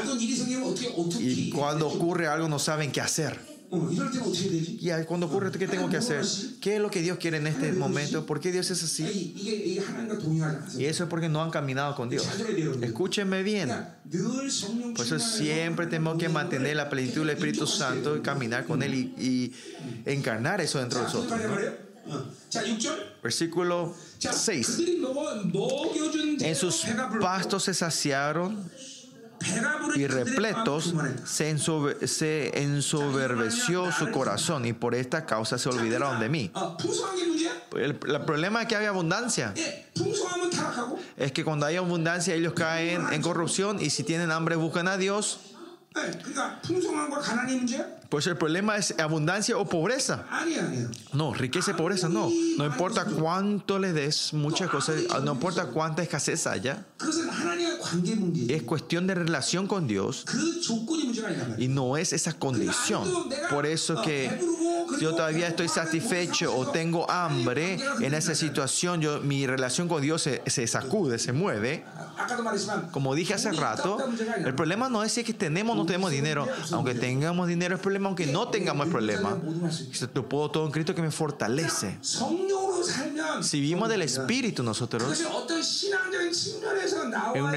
eh, no es algo eh, en la relación de la fe de crear algo con Dios, sino que se forma todo con la vida de Dios, de Dios. El método de la vida nosotros, eh, la gente que viene con el Espíritu Santo en toda área de tu vida, vos sos bien eficaz e inteligente, ¿no? Por ejemplo, antes yo hacía algo cuando no, no tenía, no vivía el Espíritu Santo, me tardaba 10 días para resolver esto. Yo no estoy hablando de ser rápido, sino no malgastas la energía. Y algo, algo que costaba 10 días antes, ahora termina en un día. Es directo, eficaz y poderoso, ¿no? Sí, por ejemplo, si yo soy un empresario, eh, el, la plenitud del Espíritu Santo tiene una influencia directa hacia tu empresa. ¿no? Si yo soy un estudiante, en el estudio se está yendo el Espíritu del Espíritu Santo y si usted eh, tiene las costumbres, el estilo de vivir del Espíritu Santo, hay un gran cambio. Pueden absorber, pueden comprender mucho. ¿no? Por eso la gente que vive en el Espíritu Santo, en ese estilo, hablo de una realidad nuestra, ¿no? Y por eso el versículo 6, eh, que estén recibiendo, están recibiendo, esto es porque no es la condición, sino es relacional con Dios. Si ustedes saben quién es Él y si saben la honra que Él le dio a ustedes, el problema de la condición ya no puede traer influencia a ustedes. No le puede influenciar. Más allá, si viene tribulación en tu vida, ¿saben? dicen, ah, ¿por qué Dios me está otorgando este tiempo? Y si no tiene dinero, es, ¿cómo quiere Dios llenarme? Por eso hay escasez ahora. Así, esa área eh, en fe pueden ver más claramente, ¿no? Y de acuerdo a esa fe, Dios siempre trabaja. Pues siempre digo, la fe no es un estado de una, eh, sino que es, es la corriente de cómo Dios está trabajando. La incredulidad es lo mismo, ¿no? La incredulidad no es no un estado de no creer, sino que la, está, tu vida, está llevando tu vida en la corriente de la incredulidad. La fe lleva la, la vida a la corriente de la fe. Vivir creyendo y no creyendo es diferente como cielo y la tierra. Si usted no cree en tus hijos, tus hijos van a ir en esa dirección de, la incredulidad. Si usted no cree en su marido, tu marido va a fluir hacia esa incredulidad que vos tenés hacia tu marido. Y si vos tenés incredulidad tu esposa, tu esposa va a fluir hacia tu incredulidad.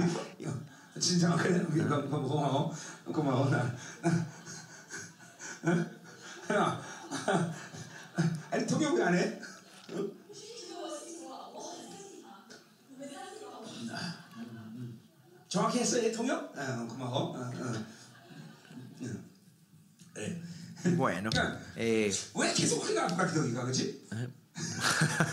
¿Por qué tu María tiene problema de espalda continua, ¿no? de cadera? ¿no? Estoy preguntando, no estoy diciendo nada, no insinúo nada. ¿Por qué no traducís?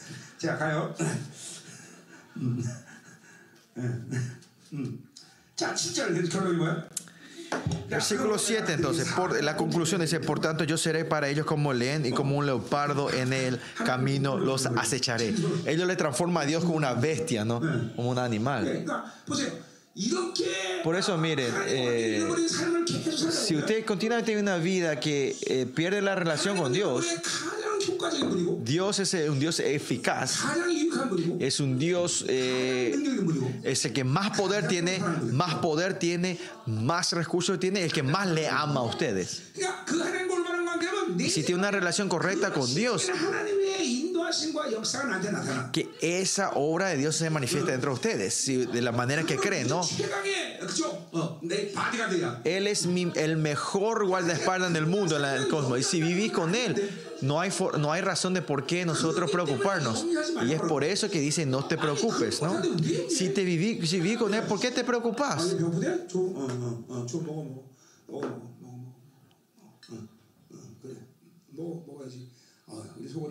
Tiene hambre, ¿no? Tiene flaquita. Se preocupa demasiado su marido.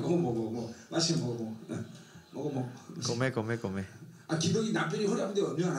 No te vas a no, tu marido está teniendo dolor de espalda, no te no vas a preocuparte, ¿no?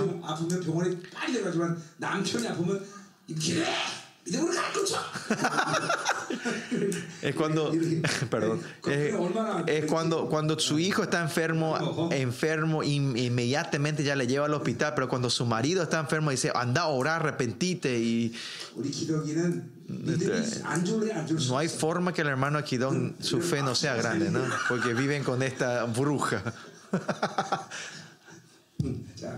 Bueno, ¿se están riendo, chicos? David, ¿te estás riendo? Está gracioso, ¿no? ¿Te estás riendo? ¿No? ¿Esther se está riendo? Ok, gracias.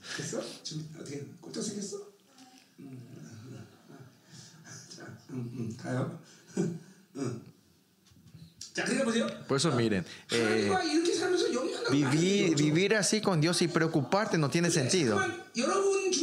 Pero si usted bien centrado en sí mismo y cuando el mundo empieza a infiltrar en la área que ustedes están a hablar, en su diálogo ya hay una asperidad con Dios.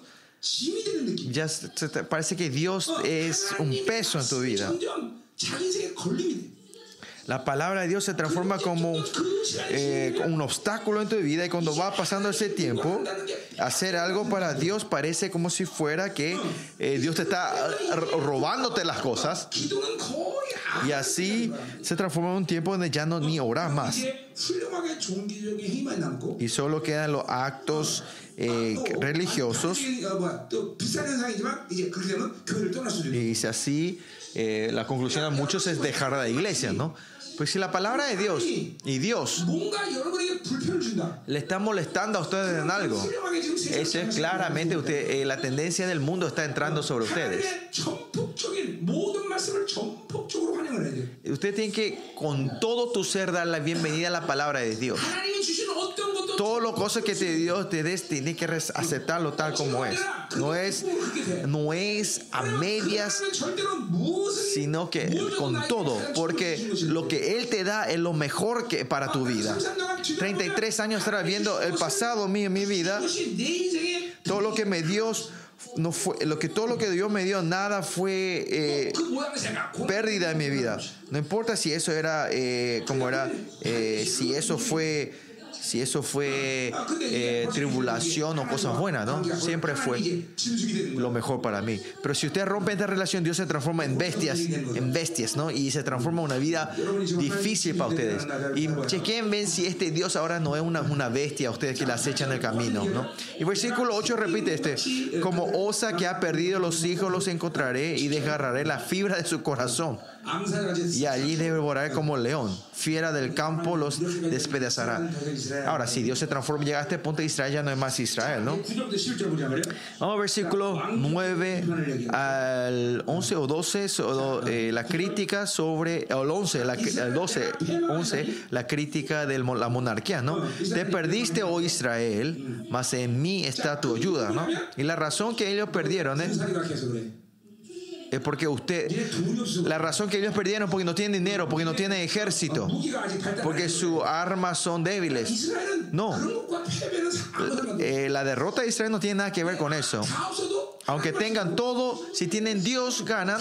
Y aunque tengan todo, si no tienen Dios, si, aunque tengan todo y no tengan Dios, pierden todos. Este es el principio, la regla de Dios. Es la norma para Dios. Para ustedes lo mismo. Esta es la regla. Si ustedes dicen que son hijos de Dios, si ustedes pierden, la razón no es porque no tienen dinero, no es porque no sean inteligentes, no es eso, sino que no, si está Dios usted, ¿quién está al lado mío o no? Ahí eso depende de tu vida. Si ustedes son hijos de Dios, esto es lo normal.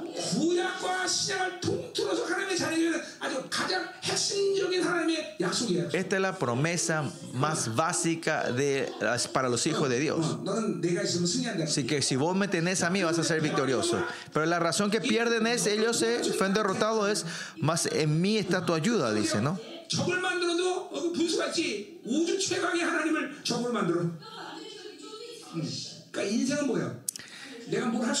Y la razón que ellos pierden es porque al Dios que le ayuda, ellos lo pusieron como su enemigo.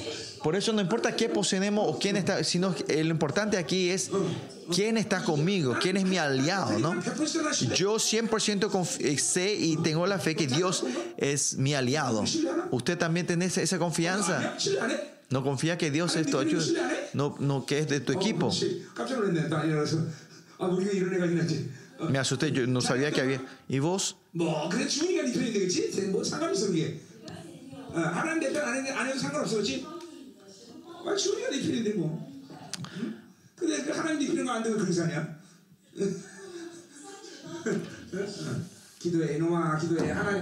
Ora, ora. Ahora estarás feliz porque te vas a casar. Pero cuando te casas vas a ver, va a venir la realidad de tu vida, la vida. Ahora cuando tengas hijos, mira. Ya no va a ser feliz, no va a ser todos felices. ahora estás feliz, ¿no? Seguramente feliz ahora, todos rosas, ¿no? Señora Haya, usted estará feliz, ¿no? Y tiene que estar feliz. No, eso no está malo. Amén. Amén. Vamos.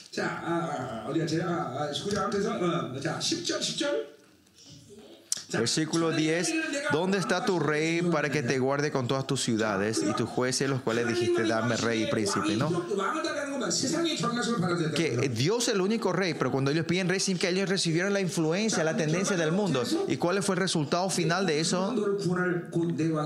Que dónde está ese rey para que te guarde tus ciudades, dónde está ese rey para salvarles a Cuando, cuando Israel entra en destrucción, no hay nadie que le pueda salvar. Solo Dios es nuestro Salvador, ¿no? Por eso la vida de nosotros, es Dios tiene que ser el único rey en nuestra vida, claramente. Si ustedes crean ponen otra cosa rey en tu vida, eso va a ser el dolor de cabeza. Solo Dios tiene que ser el rey, el que reina en mi vida. En el mundo hay solo dos formas de gobierno. Es Dios es el rey o yo soy el rey. Y si ustedes son el rey, ahí viene la complicación, el problema de tu vida. Y espero que Dios sea el único rey de ustedes. Versículo 11. Versículo 11 dice, te di rey en mi furor y te lo quité en mi ira, dice. Esencialmente, el corazón que Dios tiene hacia sus hijos es, si Él piensa, si yo le doy, Él va a ser destruido, Dios no te va a dar. Pero si está tan malvado y si continuamente le pide, Dios de dar le da. Pero le da con ira, dice, con furor.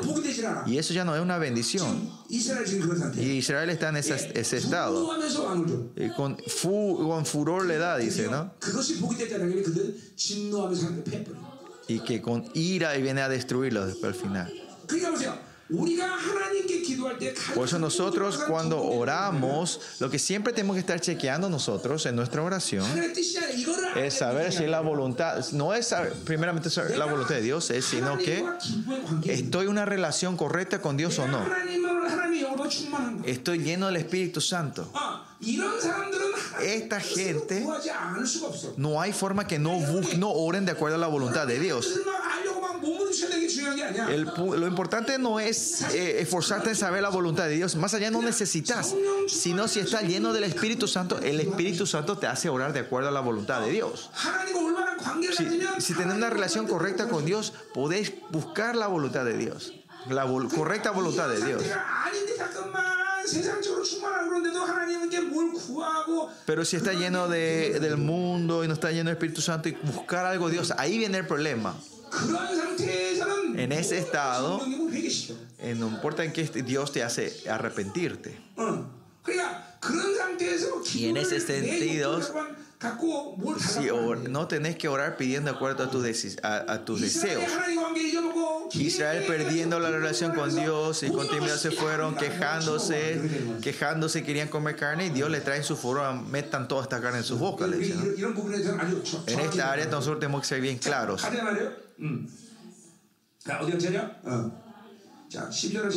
Versículo 12, ¿no? 어. Estamos rápido, ¿no? Tenemos que respirar, eh, estamos tomando velocidad, no estamos terminando rápido. ¿no? Versículo 12. Entonces, ¿qué pasó?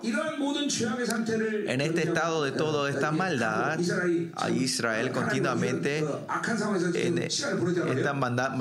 pasaron tiempo en este, en este estado malo delante de Dios. ¿Y cuál es la conclusión de esto? El versículo 12 dice: Atada está la maldad de Efraín la maldad de Israel.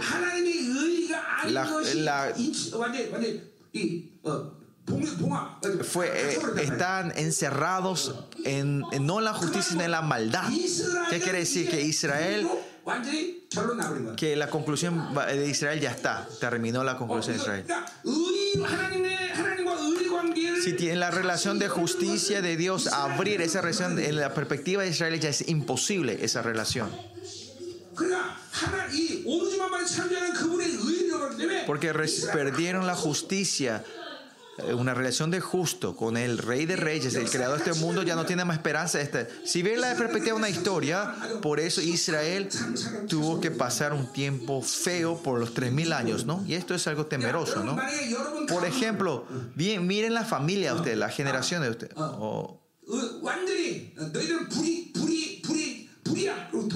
Ustedes, Señor, dice la dice, no, ustedes están en maldad. Están atados en, maldad. Esa familia no va a poder ocurrir nada. Si, si ven el tiempo de Jonathan Edward, había una familia de Schultz que vendía alcohol.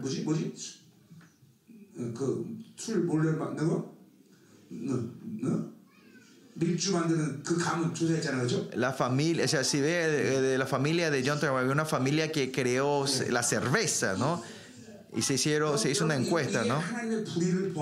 Y vieron que sus descendientes estaban todos atados, ¿no? Eh, en segunda Samuel, que, ¿quién sale? Sale eh, el sacerdote Elí. Elí. Ve que su familia muere todo, ¿no? Sus, sus hijos, ¿no? Porque Dios le dejó esa maldad. Si ustedes, tu, tu, tu, tu, familia, lo atamos en la maldad, ¿no? En, en la misma, eh, ah, en la misma como la corriente, cuando hacía la iglesia, cuando Dios dice, he movido mi, mi candelabro, mi vela, mi, mi, candelabro, mi lámpara de esa iglesia, esa iglesia está terminada, ¿no? Por eso es importante que la iglesia siempre esté santo, que la gloria esté con ellos continuamente. Y siempre eh, eh, era, el resplandecimiento de la santidad eh, es la gloria, ¿no? Por eso si pierden la santidad, pierden la gloria. Y estos significa fueron atados con la maldad. Fue otra forma de decir, fueron sellados con la maldad. Y como no hay justicia aquí, ¿qué, ¿cuál es el resultado de ello? Su pecado está guardado, se va acumulando. No hay forma de resolver este pecado. En el tabernáculo celestial queda continuamente acumulando tu pecado. Si ven el Antiguo, eh, el Antiguo Testamento, cuando los israelitas pecan, traen su ofrenda del pecado y ellos posponen el juicio sobre ellos. Si vemos esto espiritualmente en el Nuevo Testamento, ¿qué significa? Que sus pecados, que la lista del pecado que iba a ser inscrito en el tabernáculo celestial se pospone, ¿no? No se pone todavía, porque por el Mesías no llegó todavía para los israelitas, ellos dando su, su ofrenda de, por el pecado, su, su juicio es pospuesto, se pospone.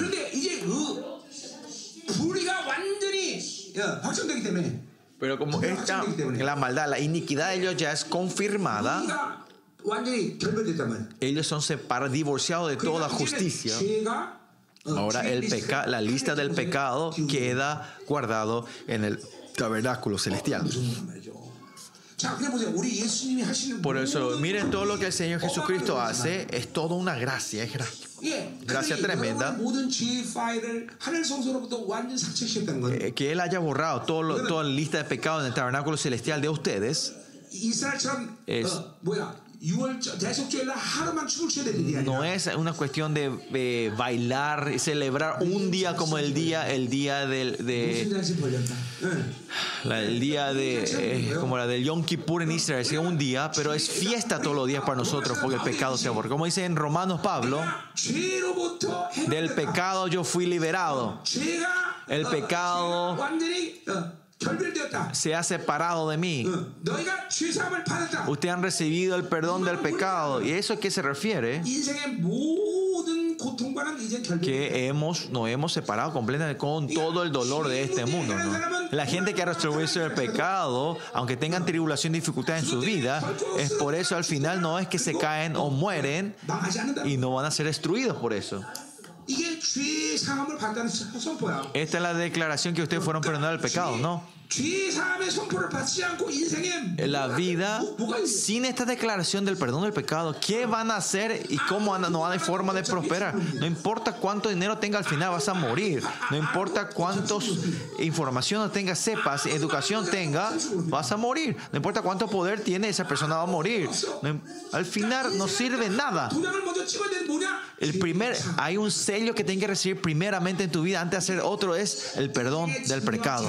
Ahí es cuando entras a la libertad verdadera. Porque en la vida, eh, lo que me ata en mi vida, ¿cuál es la atadura mayor en mi vida? Es la muerte. Porque el, como era, el resultado del pecado es muerte, ¿no? Pero el que resuelve el pecado entra todo en libertad. El que tiene el perdón del pecado es, es completa libertad. Cuando yo nací de nuevo en Dios, ¿se acuerdan? Yo le dije esto, ¿no? Ya no tenía más temor de la muerte yo. Por eso estaba, estaba orando en la cima de la montaña ese día y ese día empezó a haber truenos y relámpagos. Y yo de verdad no tenía temor ese día de la muerte. Y me subí a la roca más alta de ahí. Y, me paré con, con la con, con, la, eh, la eh, umbrella, no, con, con la sombrilla en la mano. y la gente se asustaron y dijeron, estás loco vos, bajate. Hasta nosotros vamos a morir si te pega un relámpago. Y yo entendí, ah, no soy yo el único que muere acá. Y me bajé, ¿no?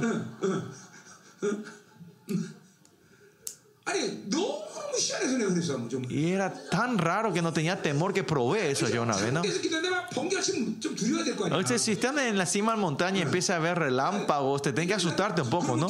Antes yo tenía miedo también de eso, ¿no? Porque era pecador. Mala suerte me, que si me agarra un trueno, ¿no? Pero era así, ¿no? Pero ese día tenía tanta paz. Es verdad, había una paz serenidad y por eso a propósito me subí con la sombrilla en la mano en, lo más alto. Eso es libertad. Que hayamos recibido el perdón del pecado es que somos libres de toda condenación y toda muerte. Si ustedes de verdad nacieron en Cristo otra vez, no tienen que sacudirse en esta área, no tienen que moverse. Y por eso cuando dice que no nos preocupemos, la preocupación que es, es eh, preocupación significa que no hemos sido completamente liberados de la muerte. ¿Por qué la gente está muy obsesionada a la muerte? Porque por el dinero ellos quieren escaparse de la muerte, ¿no? Ese es el fundamento de la norma de, eh, el fundamento del espiritual, ¿no? ¿Por qué estudian tanto? Es para que no fracasen. ¿Por qué no quieren fracasar? Para no querer morir.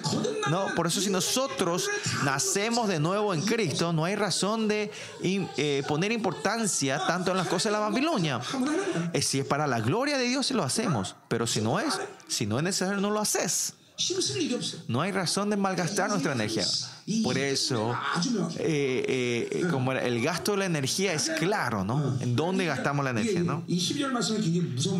Este versículo 11 es temeroso por eso. El versículo 12, ¿no? Y si alguien se porta mal contigo, hacerle eso, ¿no? Decirle eso. Si alguien se osa a ti, yo te voy a. ¿Qué dice acá? Yo te voy a atar en la maldad, ¿no? Claro, usted no tiene autoridad poder decir eso, ¿no? Como Dios.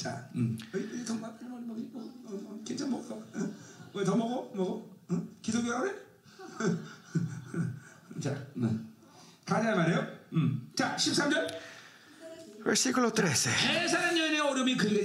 Dolores de mujer que da luz le vendrá, ¿no? Este es el resultado del versículo 12. Van a tener dolor de parto, pero no van a dar luz a nada, ¿no? Y esto está enfocado al hijo que está en parto, la mujer. Es un hijo no sabio, dice. Y dice, porque no hace tiempo y no deberá detenerse al punto mismo de nacer. No tiene que nacer y no sale. El que tiene que salir no está saliendo. Es tonto. Estuvo nueve meses y no está saliendo.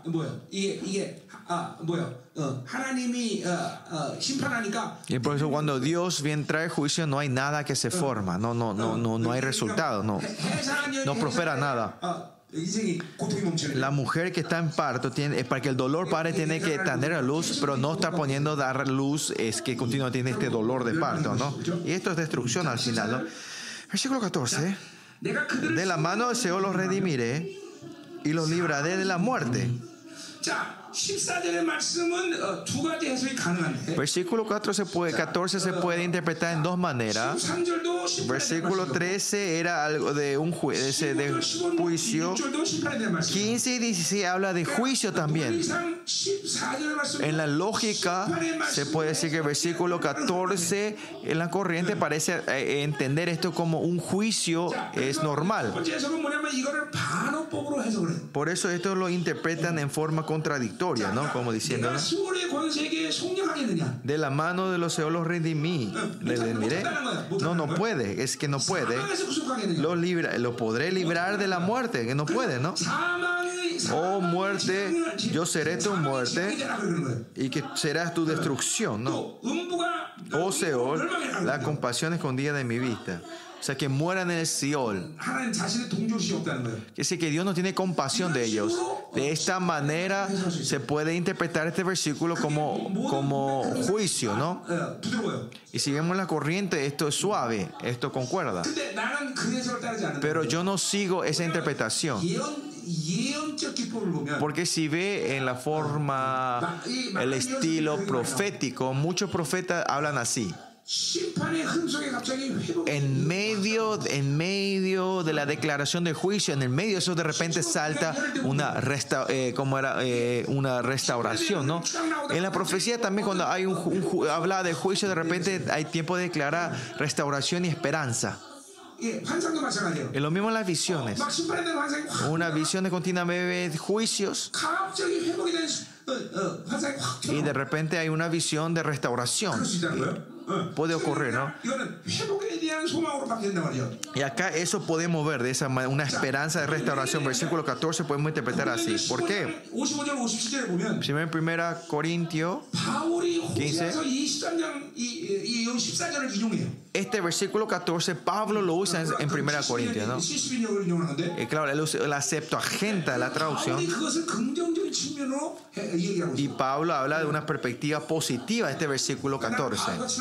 Y yo como soy amigo de Pablo, yo voy a seguir la interpretación de Pablo.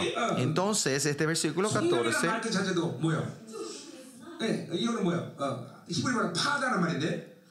redimir, viene la palabra, la palabra pada, que significa pagar, y se pagó el precio, ¿no?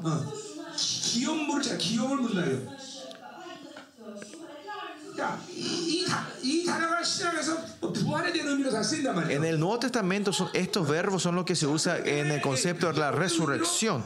Por eso acá podemos que si lo interpretamos en forma de restauración positivamente es algo bueno también. Por eso sería la interpretación sería así.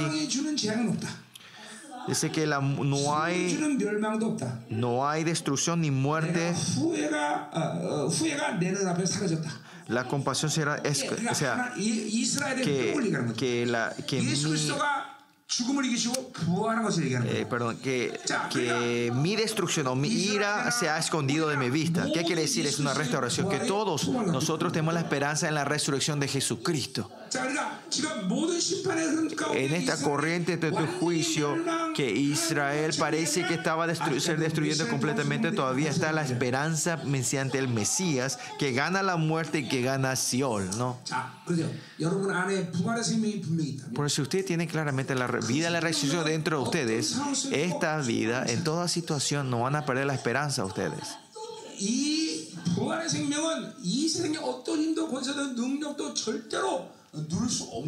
Eso, esta vida es una fuerza que nadie puede oprimir o, achicar o destruirnos. Si nosotros hemos nacido otra vez en Jesús, la vida y la resurrección no tienen que tener duda, no tenemos duda de esto. Amén. Pues Israel no quede completamente destruido, sino que por el Mesías ellos otra vez van a salir con la vida y la resurrección. Si esto vemos con, eh, resumimos con todos los otros libros proféticos, esta corriente es la correcta, ¿no? Sea Israel o sea gentiles, todos tienen que encontrar con Jesucristo y cuando se encontraron con ellos tienen la vida, la resurrección. Esa sería la esperanza de ellos. Que Dios no se retracta de esto. ¿no? Bueno, versículo 15 y 16 es simple y sigue continuamente sobre la, eh, el juicio de ellos, diciendo, aunque le fructifique entre los hermanos, vendrá el solano, viento de Jehová, ¿no?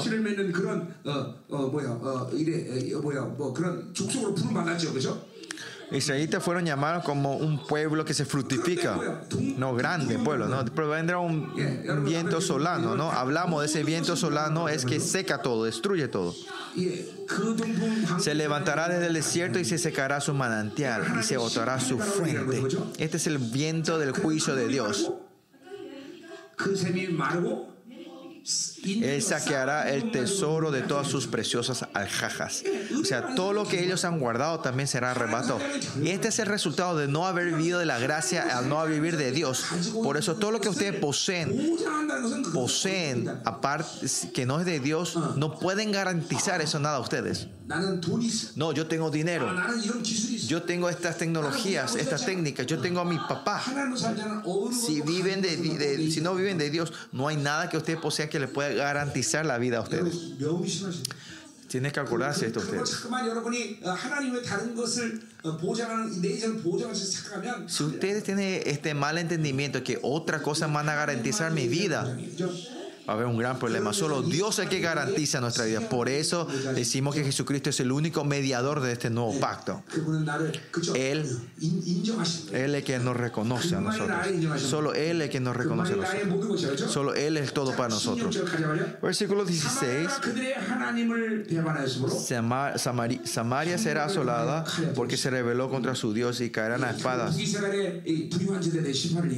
Es el juicio a las gentes de poder y ricas de, de, Israel del norte, dice que sus niños serán estrellados y sus mujeres sentidas serán abiertas. Ya no hay más esperanza a la próxima generación.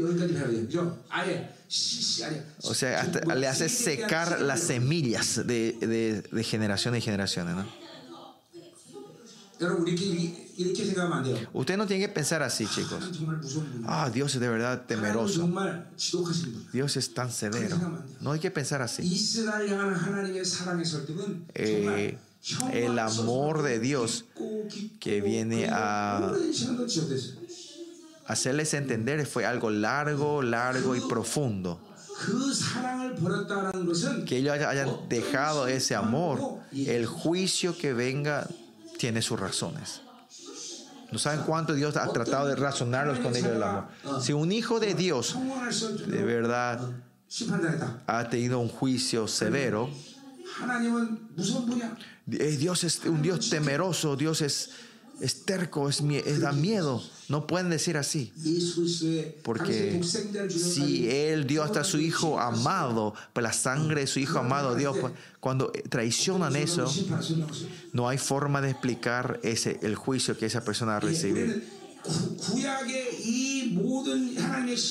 Nosotros si vemos el juicio de Dios del Antiguo Testamento, ¿qué tenemos que creer y qué tenemos que sentir? Es que Dios es Dios de amor. El amor de Dios no se puede medir. Por eso Israel que, que, que, traiciona este amor, es obvio que reciban este juicio. ¿no? Por eso viendo el juicio en, el Antiguo Testamento, yo, yo siento ese amor de Dios. Y más allá, el juicio que Dios tiene hacia Israel no es un juicio que tiene al mundo, que es de la destrucción, sino es para guardar la dignidad de este pueblo. ¿no? Por eso en la vida de ustedes, eh, eh, la conclusión más trágica en tu vida es haber perdido la dignidad que Dios de ustedes. Y si pierden esa dignidad de Dios y todavía están viviendo en esta tierra, eso es lo más trágico para una persona. Yo soy pastor, ¿no?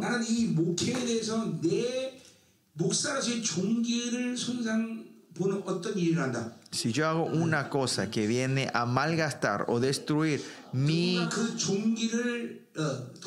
mi, mi honra, mi dignidad, alguien ensucia mi dignidad, yo no voy a poder vivir así seguramente. Gracias a Dios, nunca, todavía no ocurrió ni una vez eso y no va a haber eso tampoco en el futuro. Pero miren, lo mismo para los hijos de Dios esto es, ¿no?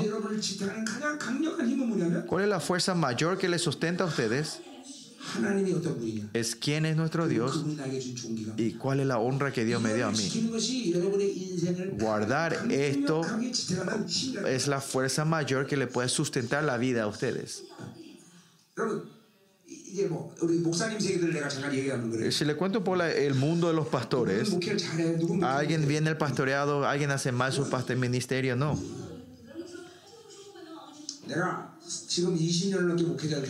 Yo he servido 20 años a pastores hoy en día. Las condiciones de todos los pastores todos son similares, no hay mucha diferencia. De verdad le digo.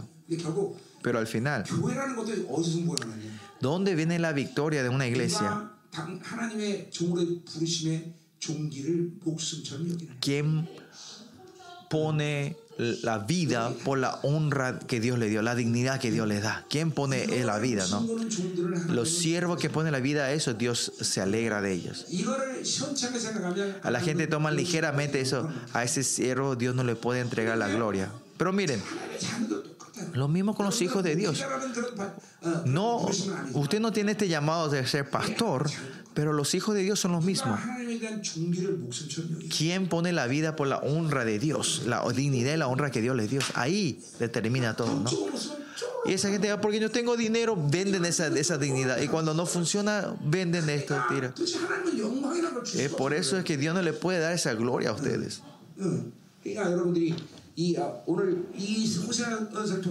Por ese estilo, o sea, ustedes tienen que tomar esta decisión clara. Yo voy a poner la vida por esta honra que Dios me dio. Yo no voy a negociar esto. Y es así cuando Dios van a poder vivir con la gloria eterna de Dios.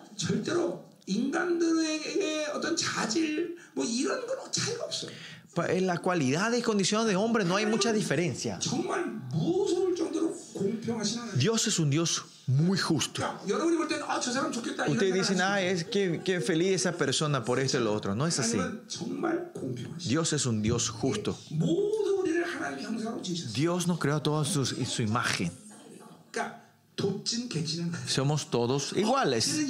Ah, mira, ella es, mal, es linda, es porque yo soy fea. Es entre es un diálogo entre ustedes. Para Dios, todos ustedes son lindas. Es verdad. Mira, ella inteligente, qué bueno. Al final, que ustedes no tengan IQ, el IQ de 250, son todos iguales, son todos. ¿Qué dices? ¿Qué pensás, hermosa mujer? No pienses mucho en tu marido, ¿no? Bueno, vamos a orar. Por fin, mañana podemos terminar el capítulo 14.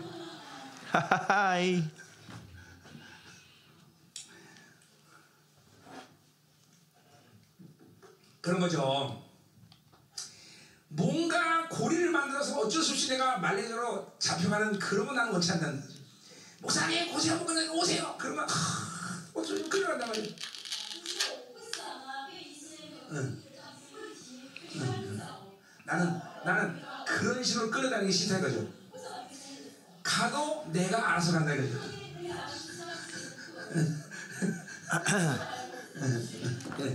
Bueno, eh, ya vamos a terminar Oseas mañana, Oseas. 자, 오늘 여러분 한 30분 어, 이제 가까운을 Vamos a orar un poquito antes de irnos a casa, ¿no? Porque hemos orado, hemos dado palabras muy, muy densas. Es mejor, es lindo que ustedes puedan orar, orar un poco y, digerir esto en oración, ¿no? Voy a apagar las luces aquí atrás. Pastores y la ministra me están ministrando, así que vamos a tener un tiempo de oración, ¿no? Esforcémonos hasta el final para que todos los jóvenes puedan tener esta liberación completa.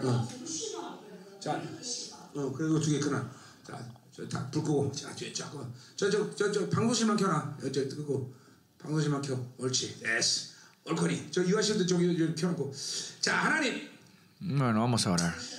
Dios, como la palabra de hoy esta noche, Señor, la honra que somos tus hijos, Señor, podamos entender. Hemos Hemos escuchado la importancia de tu honra y la dignidad que nos dice. Y hoy queremos tomar esta decisión, que yo no tomaré ligeramente esta dignidad, honra que me diste a mí, Señor. Que yo pondré la vida por esto. Y el llamado como pastores, que no lo tomemos ligeramente este llamado que nos diste a nosotros, Señor. Esta honra, esta dignidad que nos diste, queremos poner la vida por este llamado, Señor. Y esta noche que sea un tiempo nos encontremos más profundamente contigo, Señor. Todo lo que está mezclado dentro de esta tendencia de la Babilonia sea completamente separada. Y como dice el título de esta, esta conferencia, que no, sea, que no nos mezclemos, Señor, y seamos puros y que seamos seres completamente puros delante de ti, como tú. Y seamos seres que podamos pararnos y caminar contigo, Señor, alegremente. Y ahora que, podamos saber que estamos en temporada de vivir la plenitud del Santo es tan fácil para todos. Y podamos ver que estamos viendo una nueva gloria que nunca hemos experimentado en nuestra vida. en este, este, esta temporada en la que está entrando en la oscuridad, que, sí, que, que podamos ver que tú nos estás dando esa integridad y nos estás bendiciendo a nosotros, Señor. Nos, sea quien sea que anhele, Dios le dará. Y todo lo que tiene fe, Dios le dará. Y Dios va a derramar todo a todo lo que buscan al Señor. Señor, esta noche, que, eh, que hoy sea ese día, esa noche histórica, Señor. A tus hijos, a los jóvenes amados, hoy dales esta gloria a ellos, Señor. Como Moisés puso su vida para orar tres veces diciendo, Señor, muéstrame tu gloria otra vez. Señor, muéstrame tu gloria, Señor, una vez más. Esta noche también, que este anhelo santo pueda explotar dentro de nosotros, Señor. Oh Espíritu Santo, ayúdanos. Oh, todos ángeles fieles de Jehová, abran los cielos. Toda la hora del enemigo que interfiere a esta oración sean destruidos, Señor. Ven en esta hora, Señor. Tócanos a nosotros profundamente. Acá unos renuévanos a todos nosotros, Señor. Ayúdanos a orar en el Espíritu, con el Espíritu Santo. Guíanos a nosotros, Espíritu Santo. Ven poderosamente, Señor.